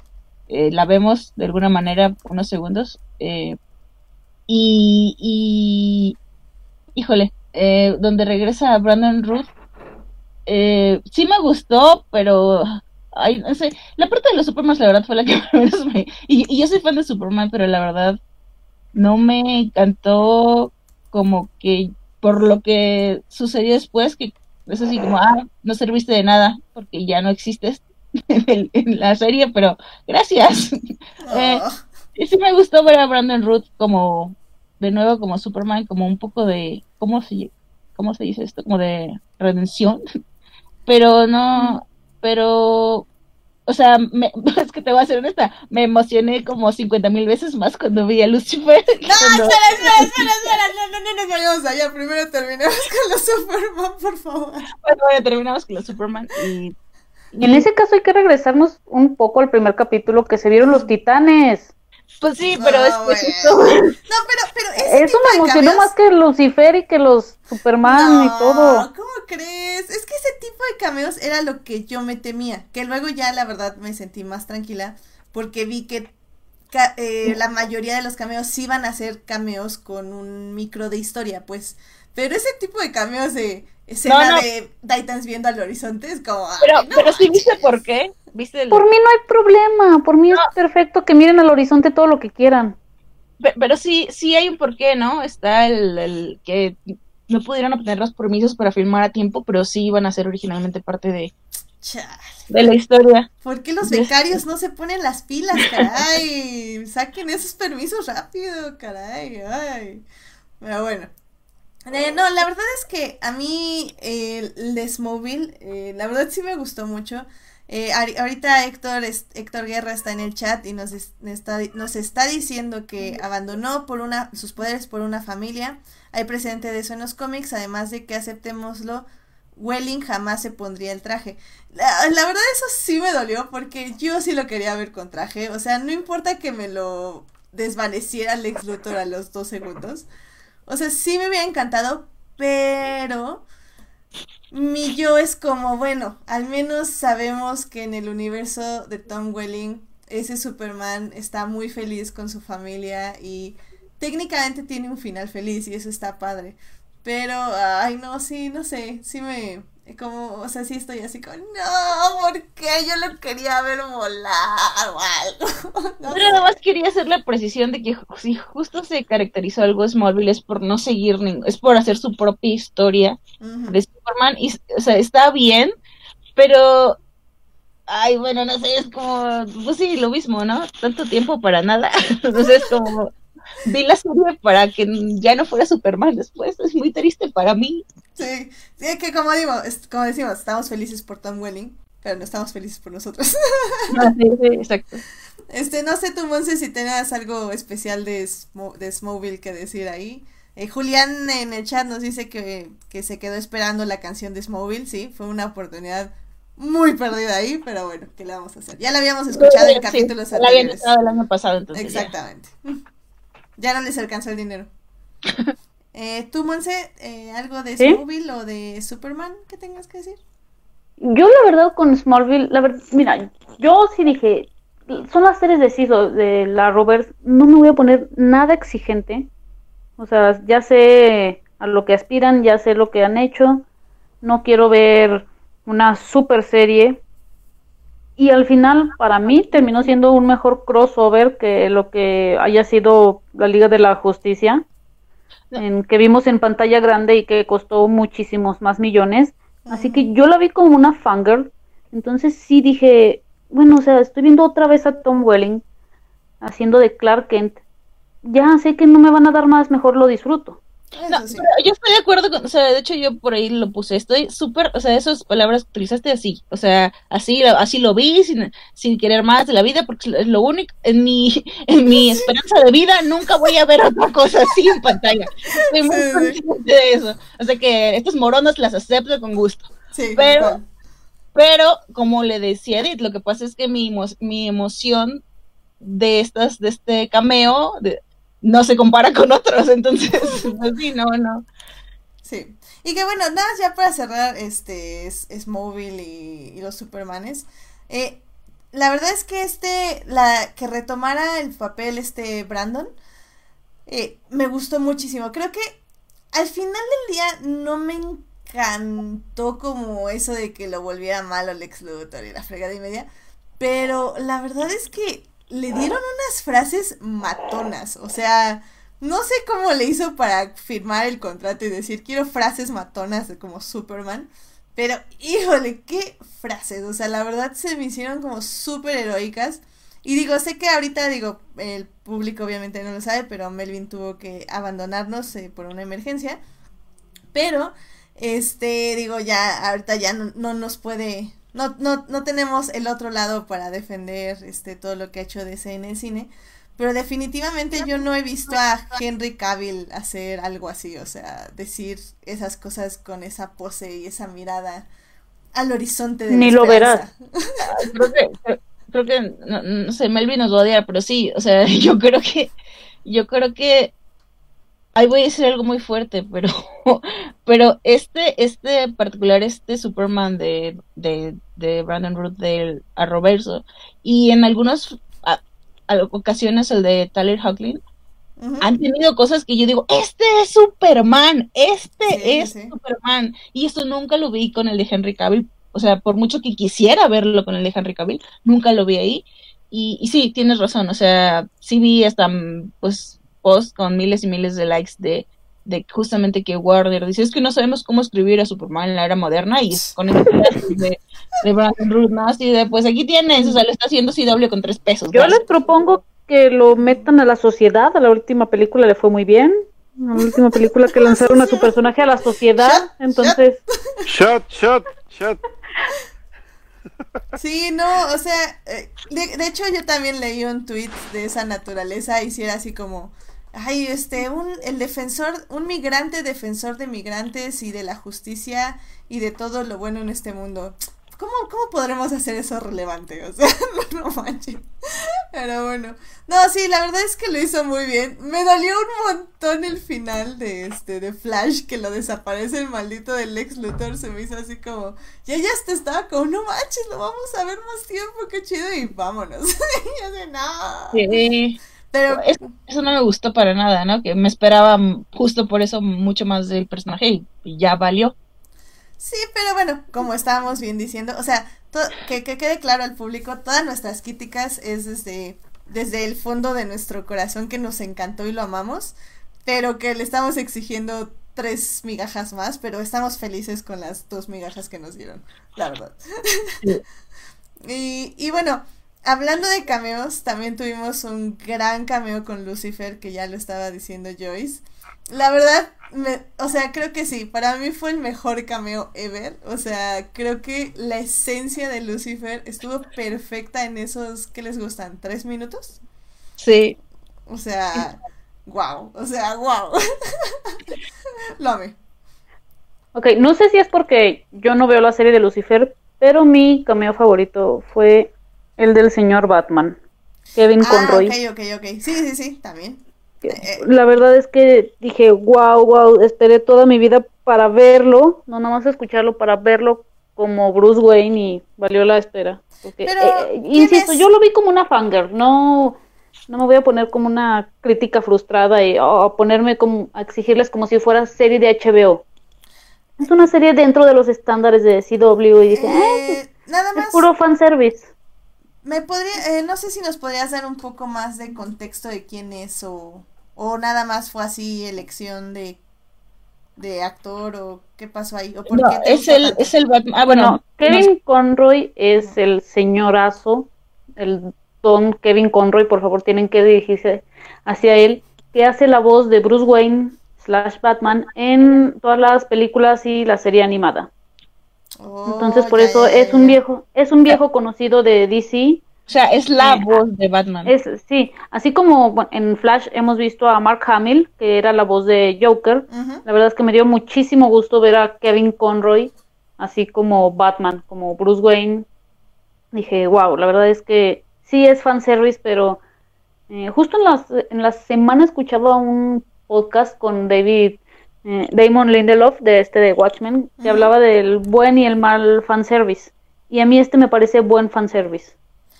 Porque, porque aparte digo, esto lo vimos en justo en la en el capítulo de Batwoman.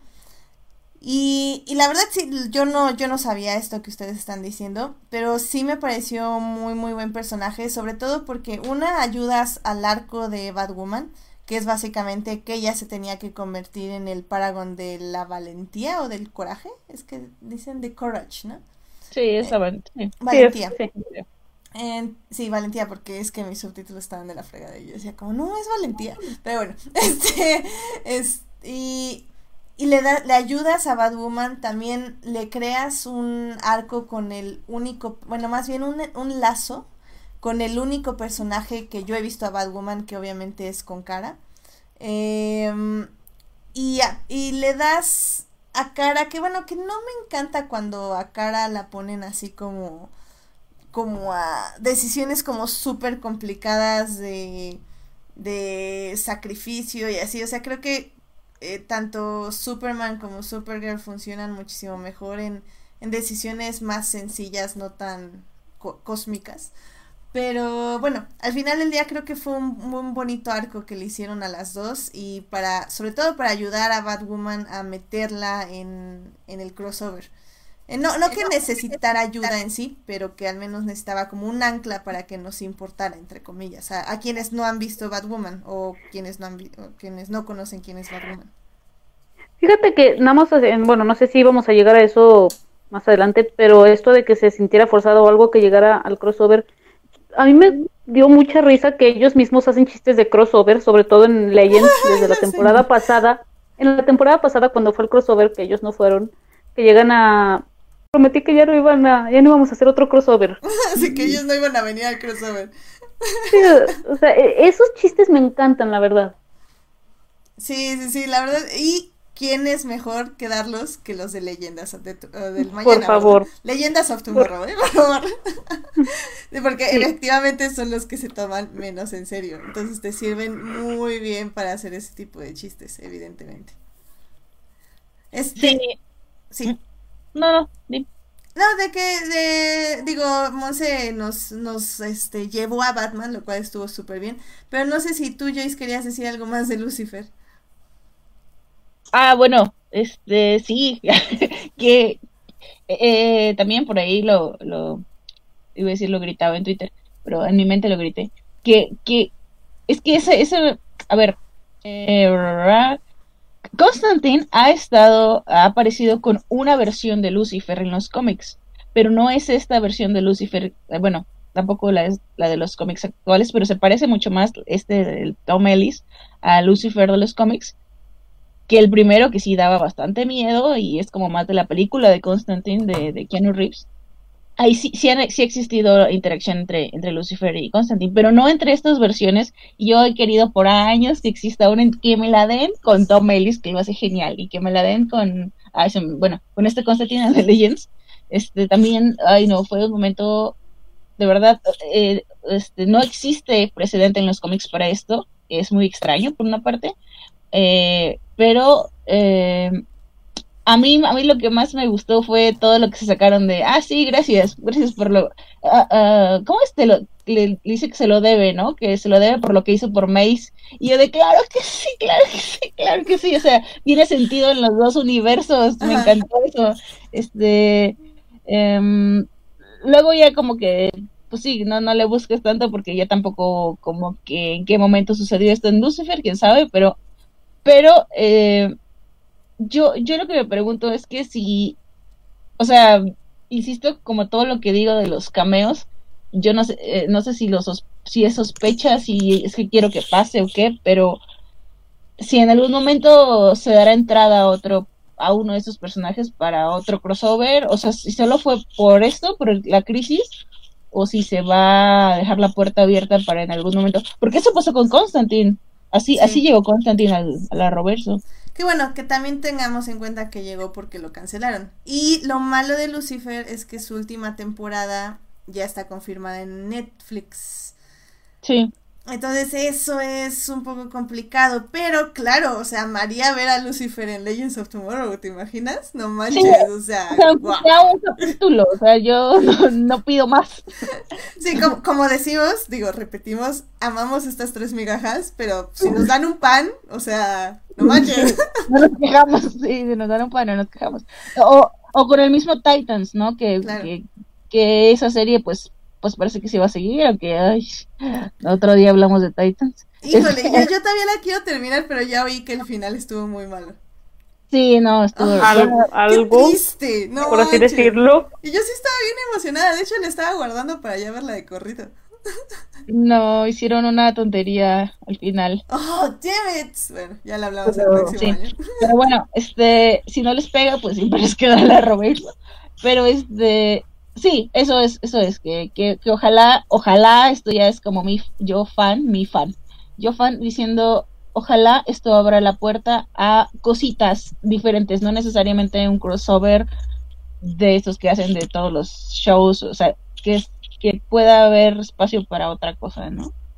Ah, es tan increíble. La verdad es que Legends creo que es la serie que más potencial tiene para seguir haciendo cosas y pues ojalá sí, porque... Ah, imagínate Lucifer Legends, me muero, no manches. Pero bueno, en el chat Héctor nos está diciendo que, eh, hablando acerca de la trama de Batwoman y Supergirl, dice, el final de esa subtrama desde hace algunas décadas estableció que Superman le permite a Batman tener un pedazo de kriptonita para detenerlo en caso de que sea necesario, porque confía, bueno, supongo que dice porque confía en él, en que es el único que lo haría, y lo replicaron para Batwoman y Supergirl. Que sí, creo que también es algo que hemos visto en eh, Young Justice y otras tramas así. Digo, si siguen las animaciones, creo que también ahí viene.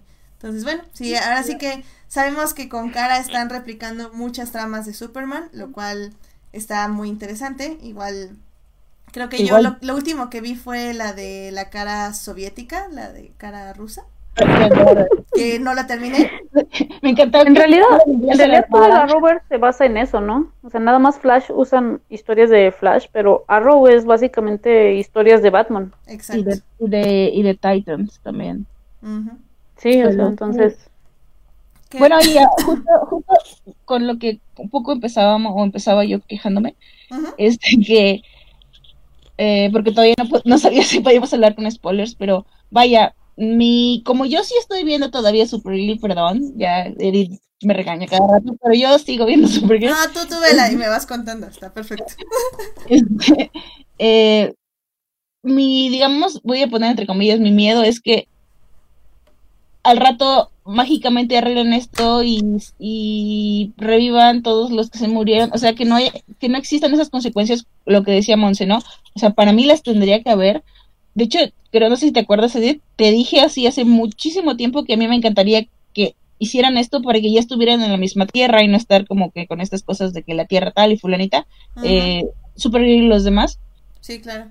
Y eh, no sé, o sea, a mí me molestaría mucho que ya si en enero digan, ah, no, ya, ya regresó, ya está de vuelta a su tierra 38 y va a vivir con todos los que se habían muerto. O sea, si quiero un cambio, si quiero que suceda algo que cambie las reglas un poquito, porque, o sea, si no, ¿para qué? O sea, sí estoy sintiendo bien bonito, pero, pero me gustaría que de verdad significara otra cosa, ¿no? Un, una nueva dinámica, este, un poco de lo que decía Monse de que quién ya se va y quién se queda, en términos de imaginándonos el crossover del próximo año, ya viene la serie de Superman y Lois, entonces va a ser otro equipo y en algún momento no va a estar cara, entonces todo esto, ¿no?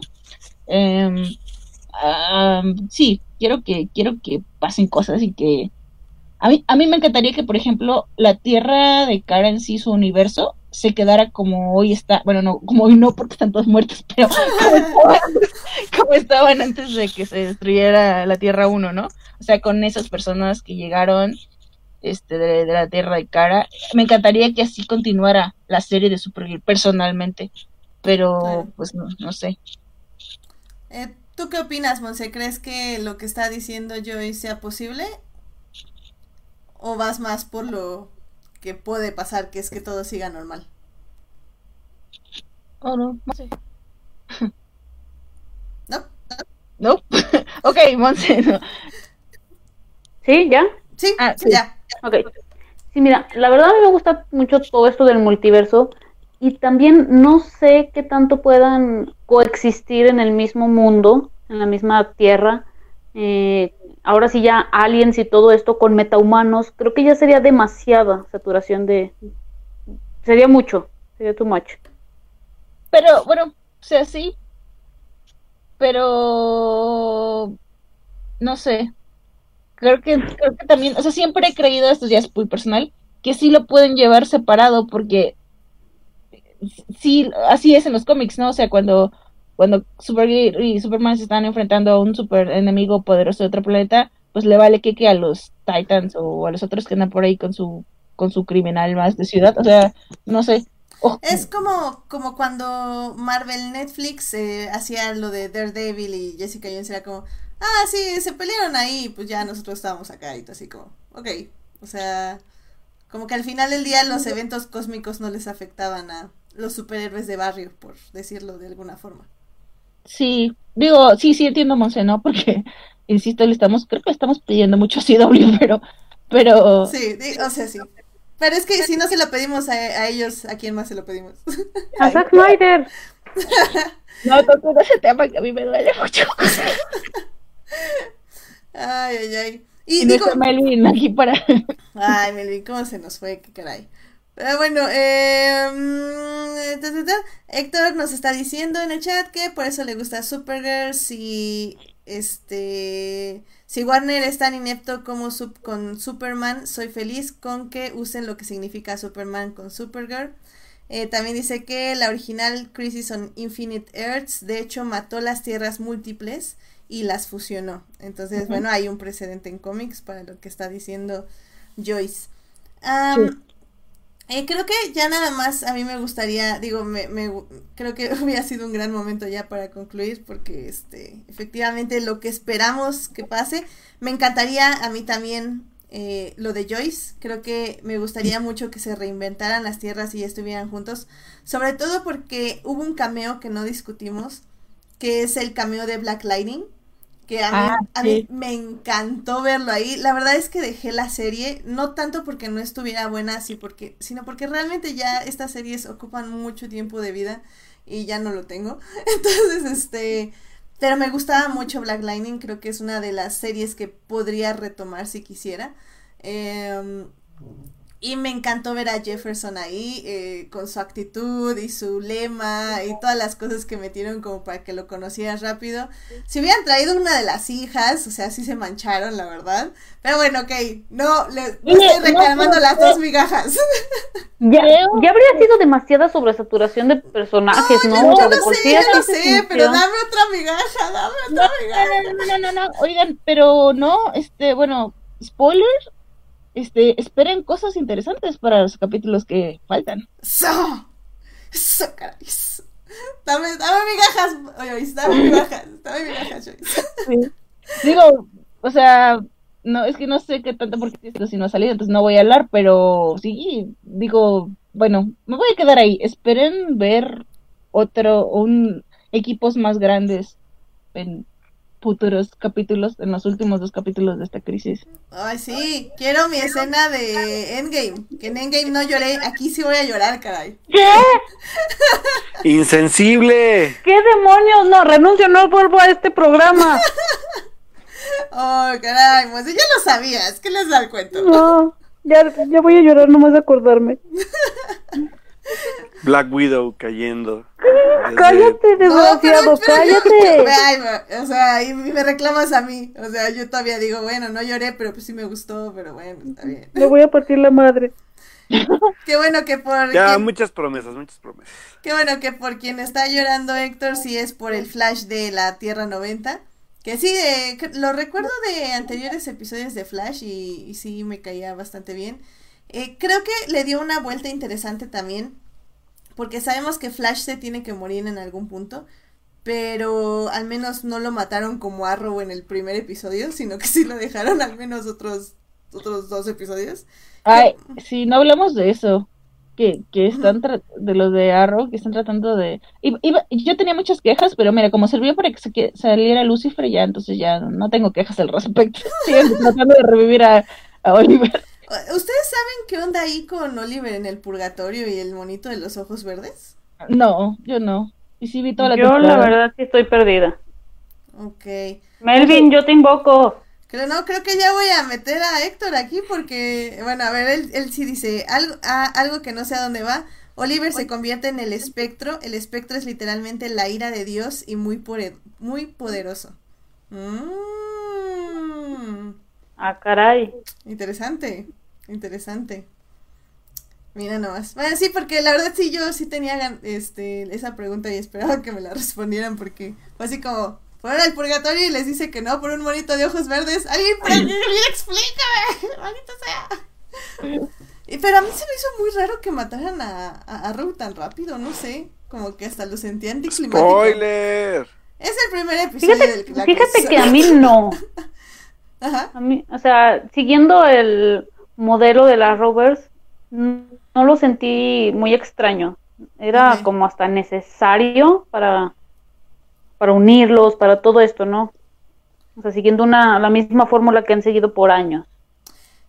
Y que por cierto es, es mi, ahora sí que tuve el placer de conocer a Mia, Mia Smoke se llama la, la chava. Sí, no, este, sí. La ¿De dónde vino a México? no, no, no, bueno, en el episodio no, la conocía.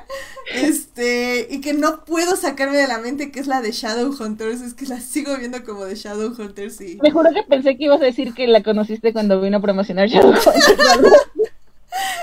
no, no, no, no, no, no. Este, no, nada más fue así en el episodio, en el episodio. Y la verdad sí, no puedo dejar de ver Shadowhunters. Eh, no sé, ustedes que están viendo, bueno, creo que Mons es la que está viendo Arrow. No, sí. ¿Sí? Bueno, eh... yo, yo veo todo el maldito Arrowverse. No sé por qué me odio, pero lo hago. Igual que yo, la verdad es que yo nada, estoy aquí para ver cómo se odian ustedes mismas. Pero, eh, ¿a ustedes sí les parece que ella pueda manejar un spin-off por sí sola? O sea, que sí la gente vea el, la serie de Mia Smoke y sus aventuras. Es que no será sola, justamente. No, va a ser acompañada, van a ser las sirenas y todo eso. Birds of Prey. Sí. ¿Y sí, y si creen cómo ven esa serie o cómo se está pintando según ustedes? Pues... Yo tengo la duda, a ver si Joyce me ayudas, a ver tú qué sabes, ¿en qué línea temporal va a estar? Ah, sí, ajá, perfecto. Este, no, es en el eh, es, es, en, es en el presente porque, bueno, por lo que sacaron, o sea, ella sería la única, no sé cómo decir, el único personaje que no es, o sea, que es del futuro. Y todos los demás, pues sí son del presente. Ahora, que a menos que se vayan uh, con ella, pero, ay, estaba bien feo. no, no me gustó, no me llamó la atención nada como para que se fueran al futuro. Este, yo espero que, yo espero que sea el presente porque además la dejaron acá, no, no sé, bueno. No, yo, yo sí por lo que veo, por los nombres, por, por lo que leí, es que no, tampoco hay mucha información todavía, pero por quién la va a acompañar, a mí me parecía que era el presente. Este, no, no, no vi nada como que sugiriera que iba a ser en el futuro, pero no hay mucha información todavía. Cuando, cuando salga yo, yo les digo. Bueno, pues sí, porque sí tengo mucha curiosidad. Igual creo que como con Batwoman veré tres episodios de eso y, creo que ahí me quedaré. Igual, no porque no esté buena, sino porque realmente es que son muchas y gastan mucho tiempo. Pero bueno, a ver qué pasa. Ahí ya lo veremos en un futuro, probablemente el próximo año. Eh, bueno, pues chicas, pues ya para concluir, este ¿Algún pensamiento final que quieran compartir? ¿Alguna expectativa? Bueno, ya nos dijeron las expectativas de los siguientes episodios, dos episodios y últimos que se estrenan en enero. Según recuerdo, va a ser el 14 de enero el primero, sí. ¿no? 14. Los, los, dos van a ser ese día, primero con Arrow y obviamente lo mejor para el final con Legends. Exactamente, excelente. Y este, pues bueno, eh, Joyce, no sé tú si tengas unas últimas palabras. Lina Luthor es polvo. no, pero sí se salvó, ¿no? Anda por ahí en el no, Tierra ya. Es que la ah, Tierra no, pues ya valió, sí es cierto. Damn sí es polvo. Entonces, sí, básicamente, ¿no? Eh, ay, no. O sea, es que todo lo que dijimos, ¿no? Que ojalá esto traiga cosas bonitas para la Roberto. No sé cómo.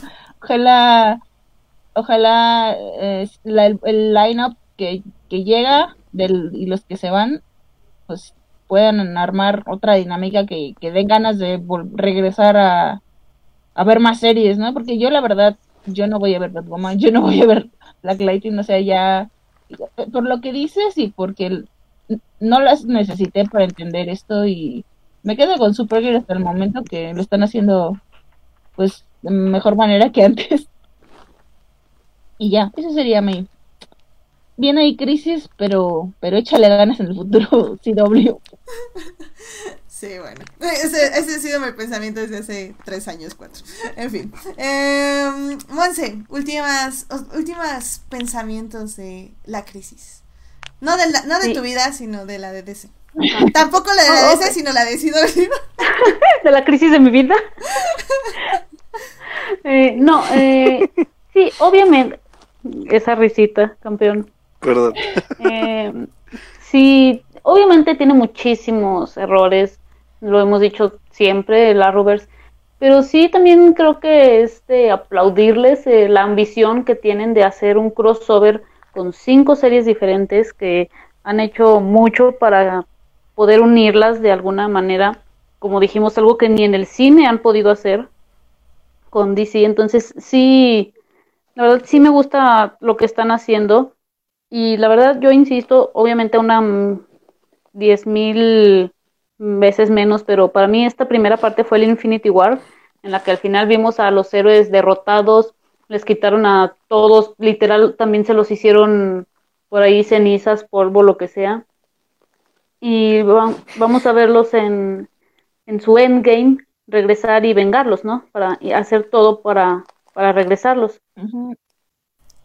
Pues sí, este, realmente igual eh, o sea, no tengo expectativas, sinceramente un poco es como, como Monse dice, o sea, yo nada más veo a ver qué me van a dar y lo que me dan lo agradezco y como dice Joyce, tal vez cuando, cuando apague el episodio diga, oh, damn necesito más, pero agradeceré lo que me dan.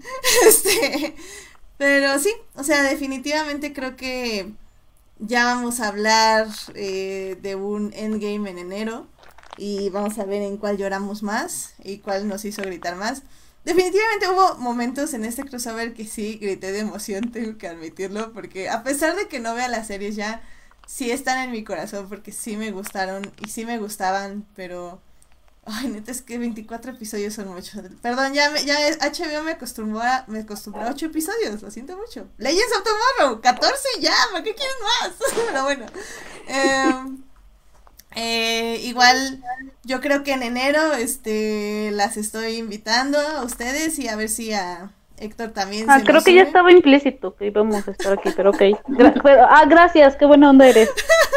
y yo creo que invitamos también a Héctor porque igual ya está este estaba en el chat ya tocando la puerta, pero pues ya le dije que ya íbamos a cerrar, lo siento mucho, Héctor.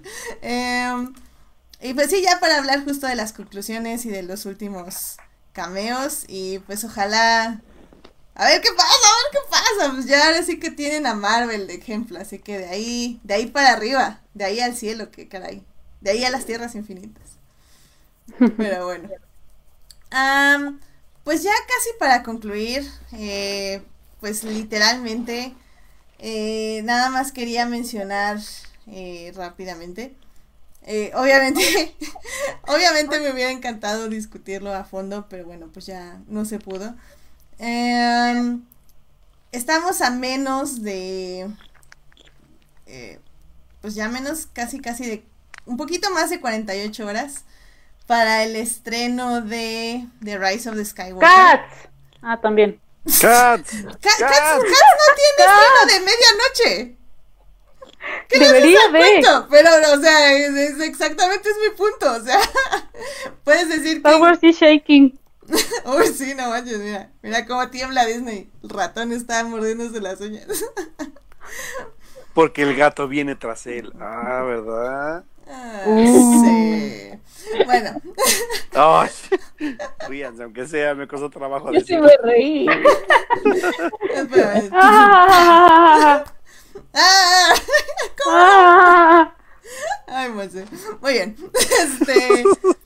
Y pues la verdad es que obviamente no lo puse en mi momento de la semana porque lo iba a mencionar en este momento. Eh, sí me hice mi maratón este fin de semana de no solo todas las películas de Star Wars, excepto solo, no porque no la ame, sino porque no me dio tiempo, maldita sea, porque metimos eh, varias, eh, varios arcos de animación, incluyendo The Clone Wars Mortis, el arco de Yoda de la temporada 6, vimos The Rebels, todo lo relacionado con holocrones, The World Between Worlds y el final, obviamente, que es este la tentación de Palpatine con Ezra.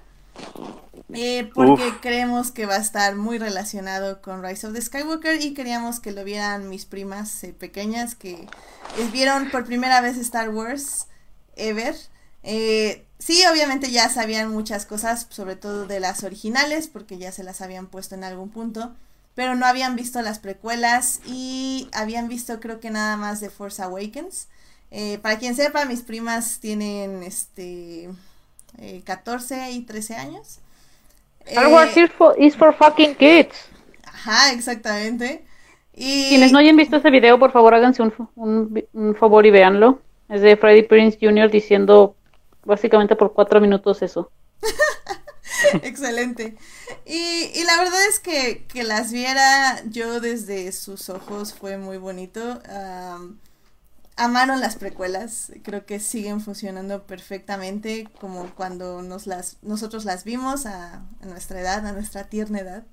Eh, de hecho, una de ellas, su favorita es de Clone digo, Attack of the Clones, que, que lo entiendo perfectamente porque angst adolescente de amor, que, que descubrí que no es amor tóxico, nada más es amor creepy. Pero bueno, creepy, tóxico, whatever. Um, y, me, gustó muchísimo que creo que donde estaban más emocionadas eran obviamente las secuelas. Eh, amaron todo, o sea, les preguntaba yo ahora que ya vieron todas, este, ¿qué, qué cambió de las secuelas para ustedes?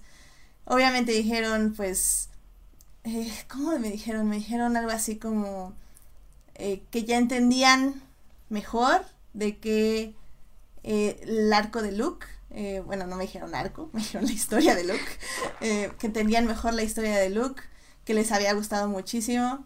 Obviamente, creo que aquí no lo he dicho, pero mi roomie ya es como súper fan de las, de las secuelas. Y este, y cuando estaba Kylo y Rey, este, ella les gritaba, bésense, bésense. Y mis primas era como, obviamente sí, obviamente sí. Y así como, oh, maldito sea, qué bonito, puros reilos aquí. Eh, fue muy, muy, muy hermoso. creo que eh, va a haber mucho que discutir al final de Star Wars. Digo, ya no, no me quiero extender, obviamente, porque ya parece que esto es monólogo, pero ya saben, Star Wars me causa esto.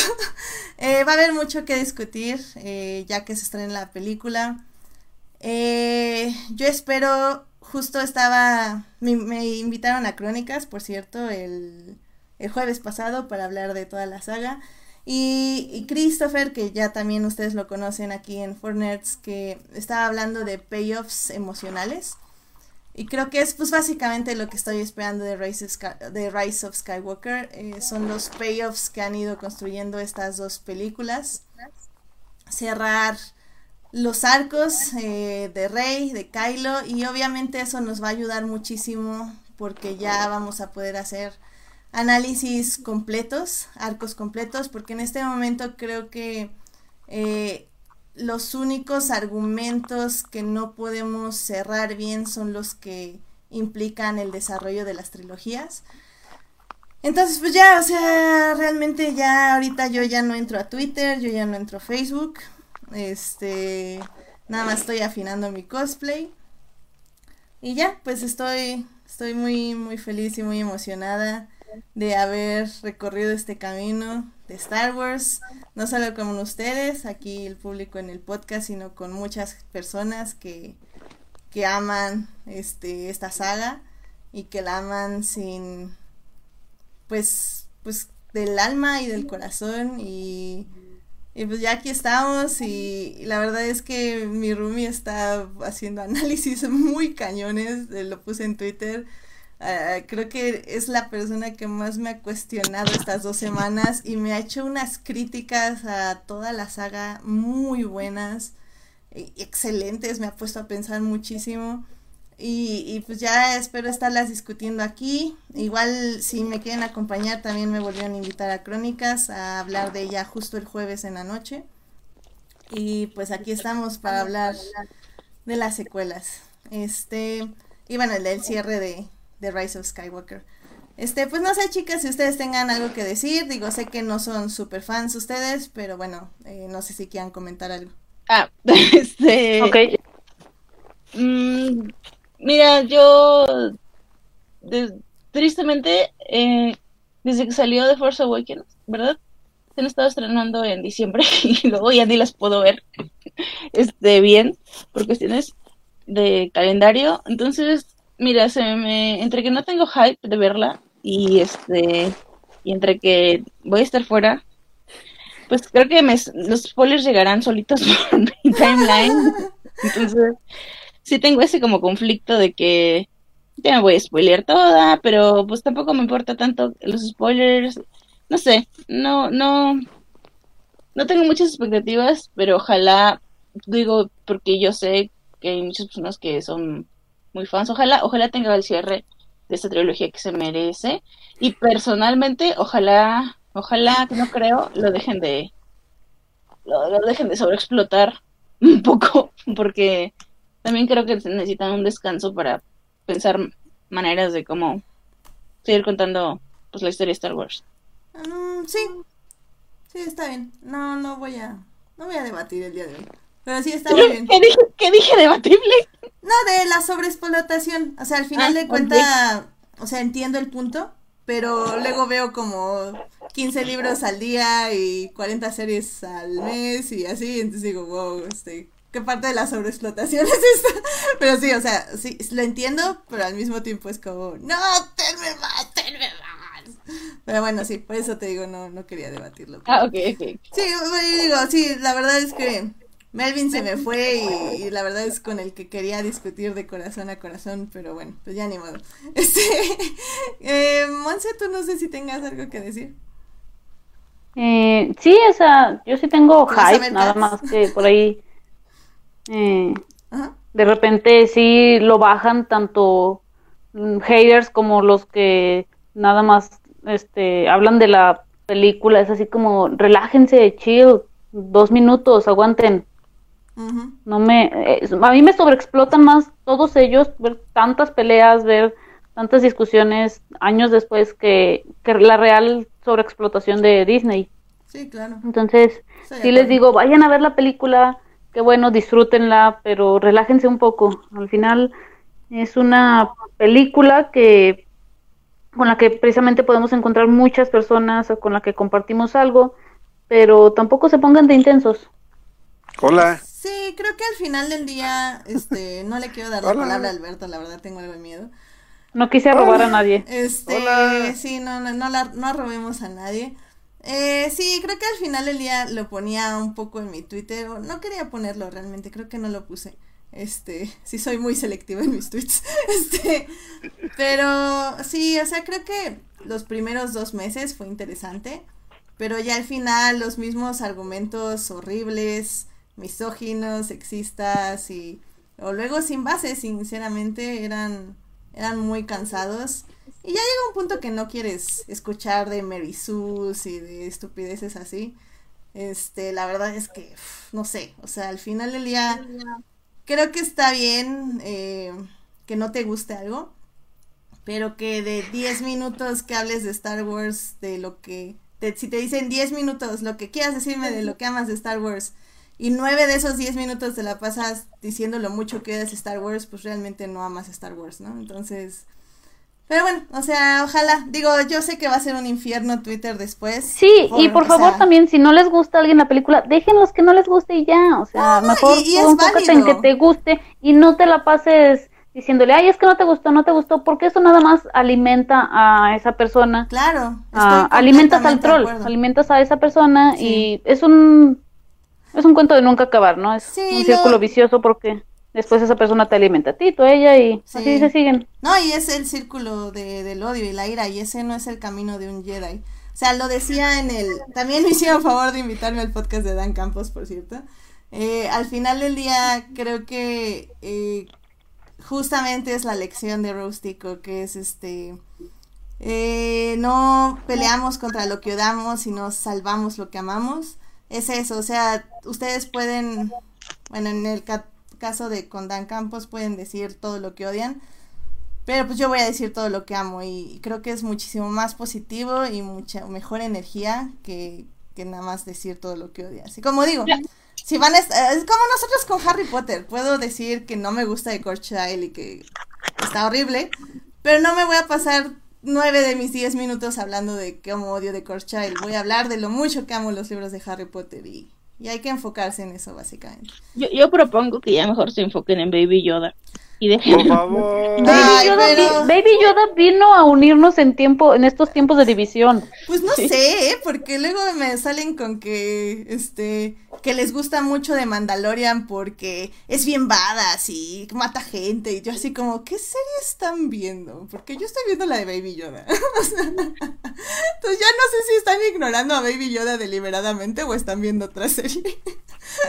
Pero en fin pues Alberto, pensamientos de Rise of the Skywalker.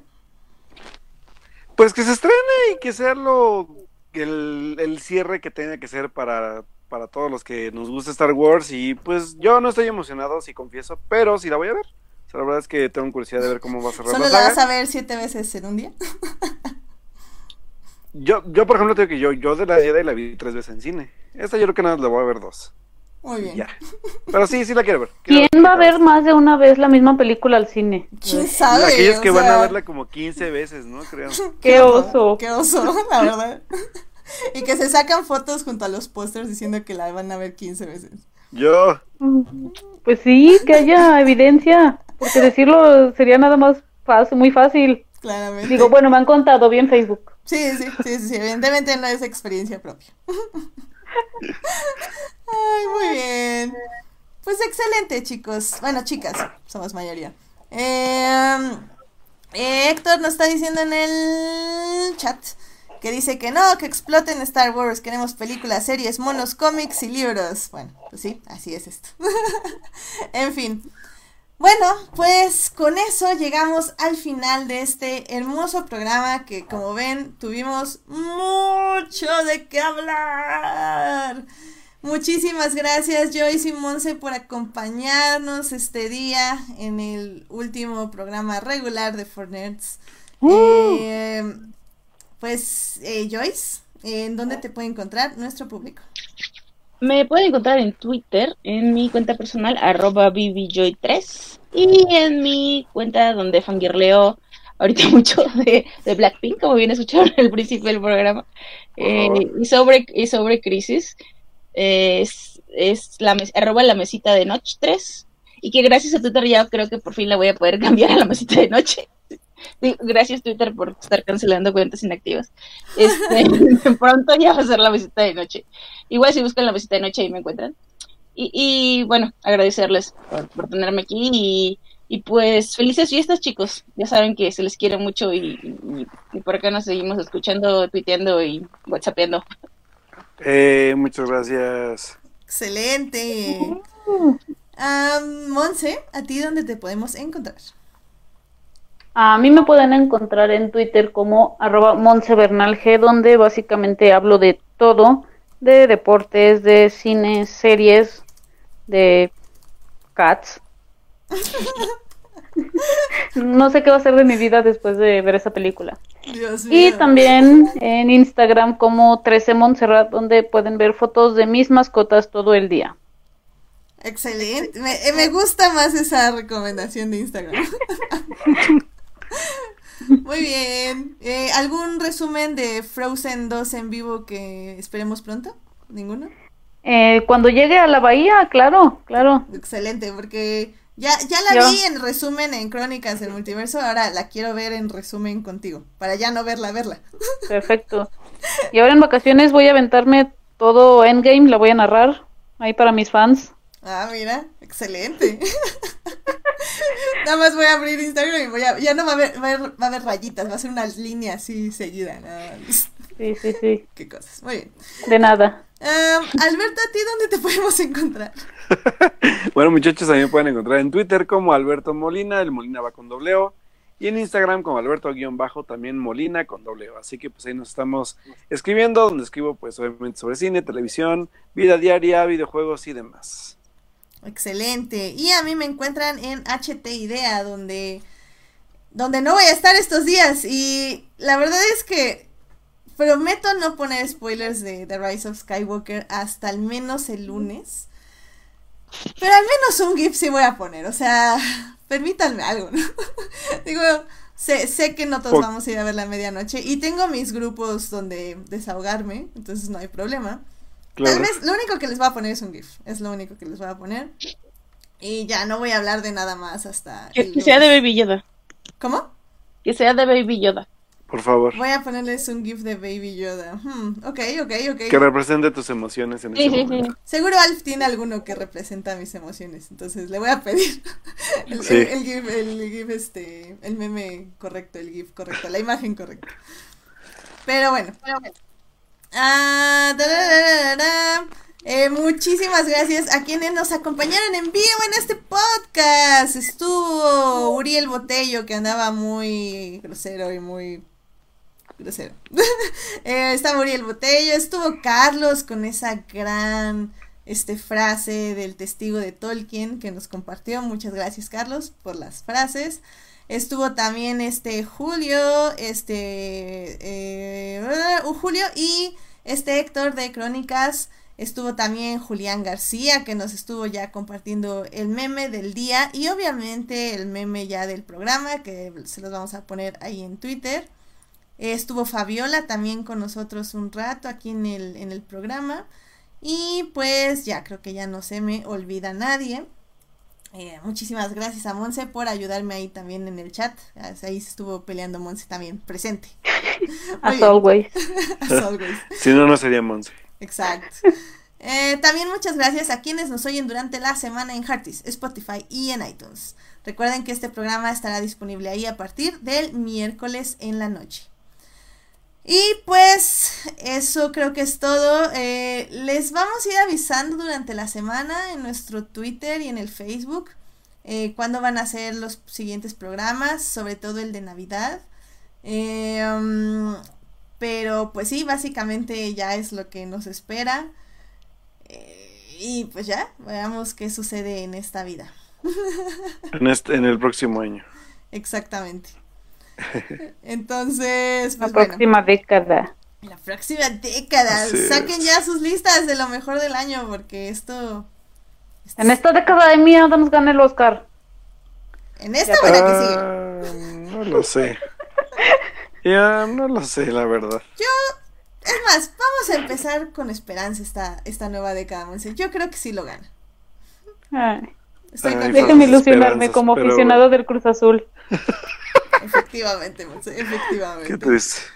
Bueno, pues muchas gracias por acompañarnos. Tengan felices fiestas, felices reuniones. Nos escuchamos en el de Navidad, tal vez también en un especial de Star Wars.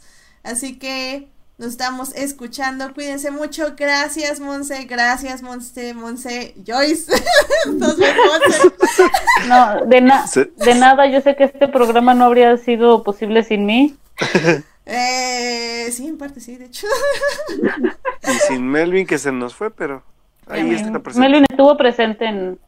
Hashtag release Snyder Cut, lo digo por Melvin. Este, y pues bueno, muchas gracias Joyce por acompañarnos. Este, nos escuchamos pronto y pues cuídense mucho.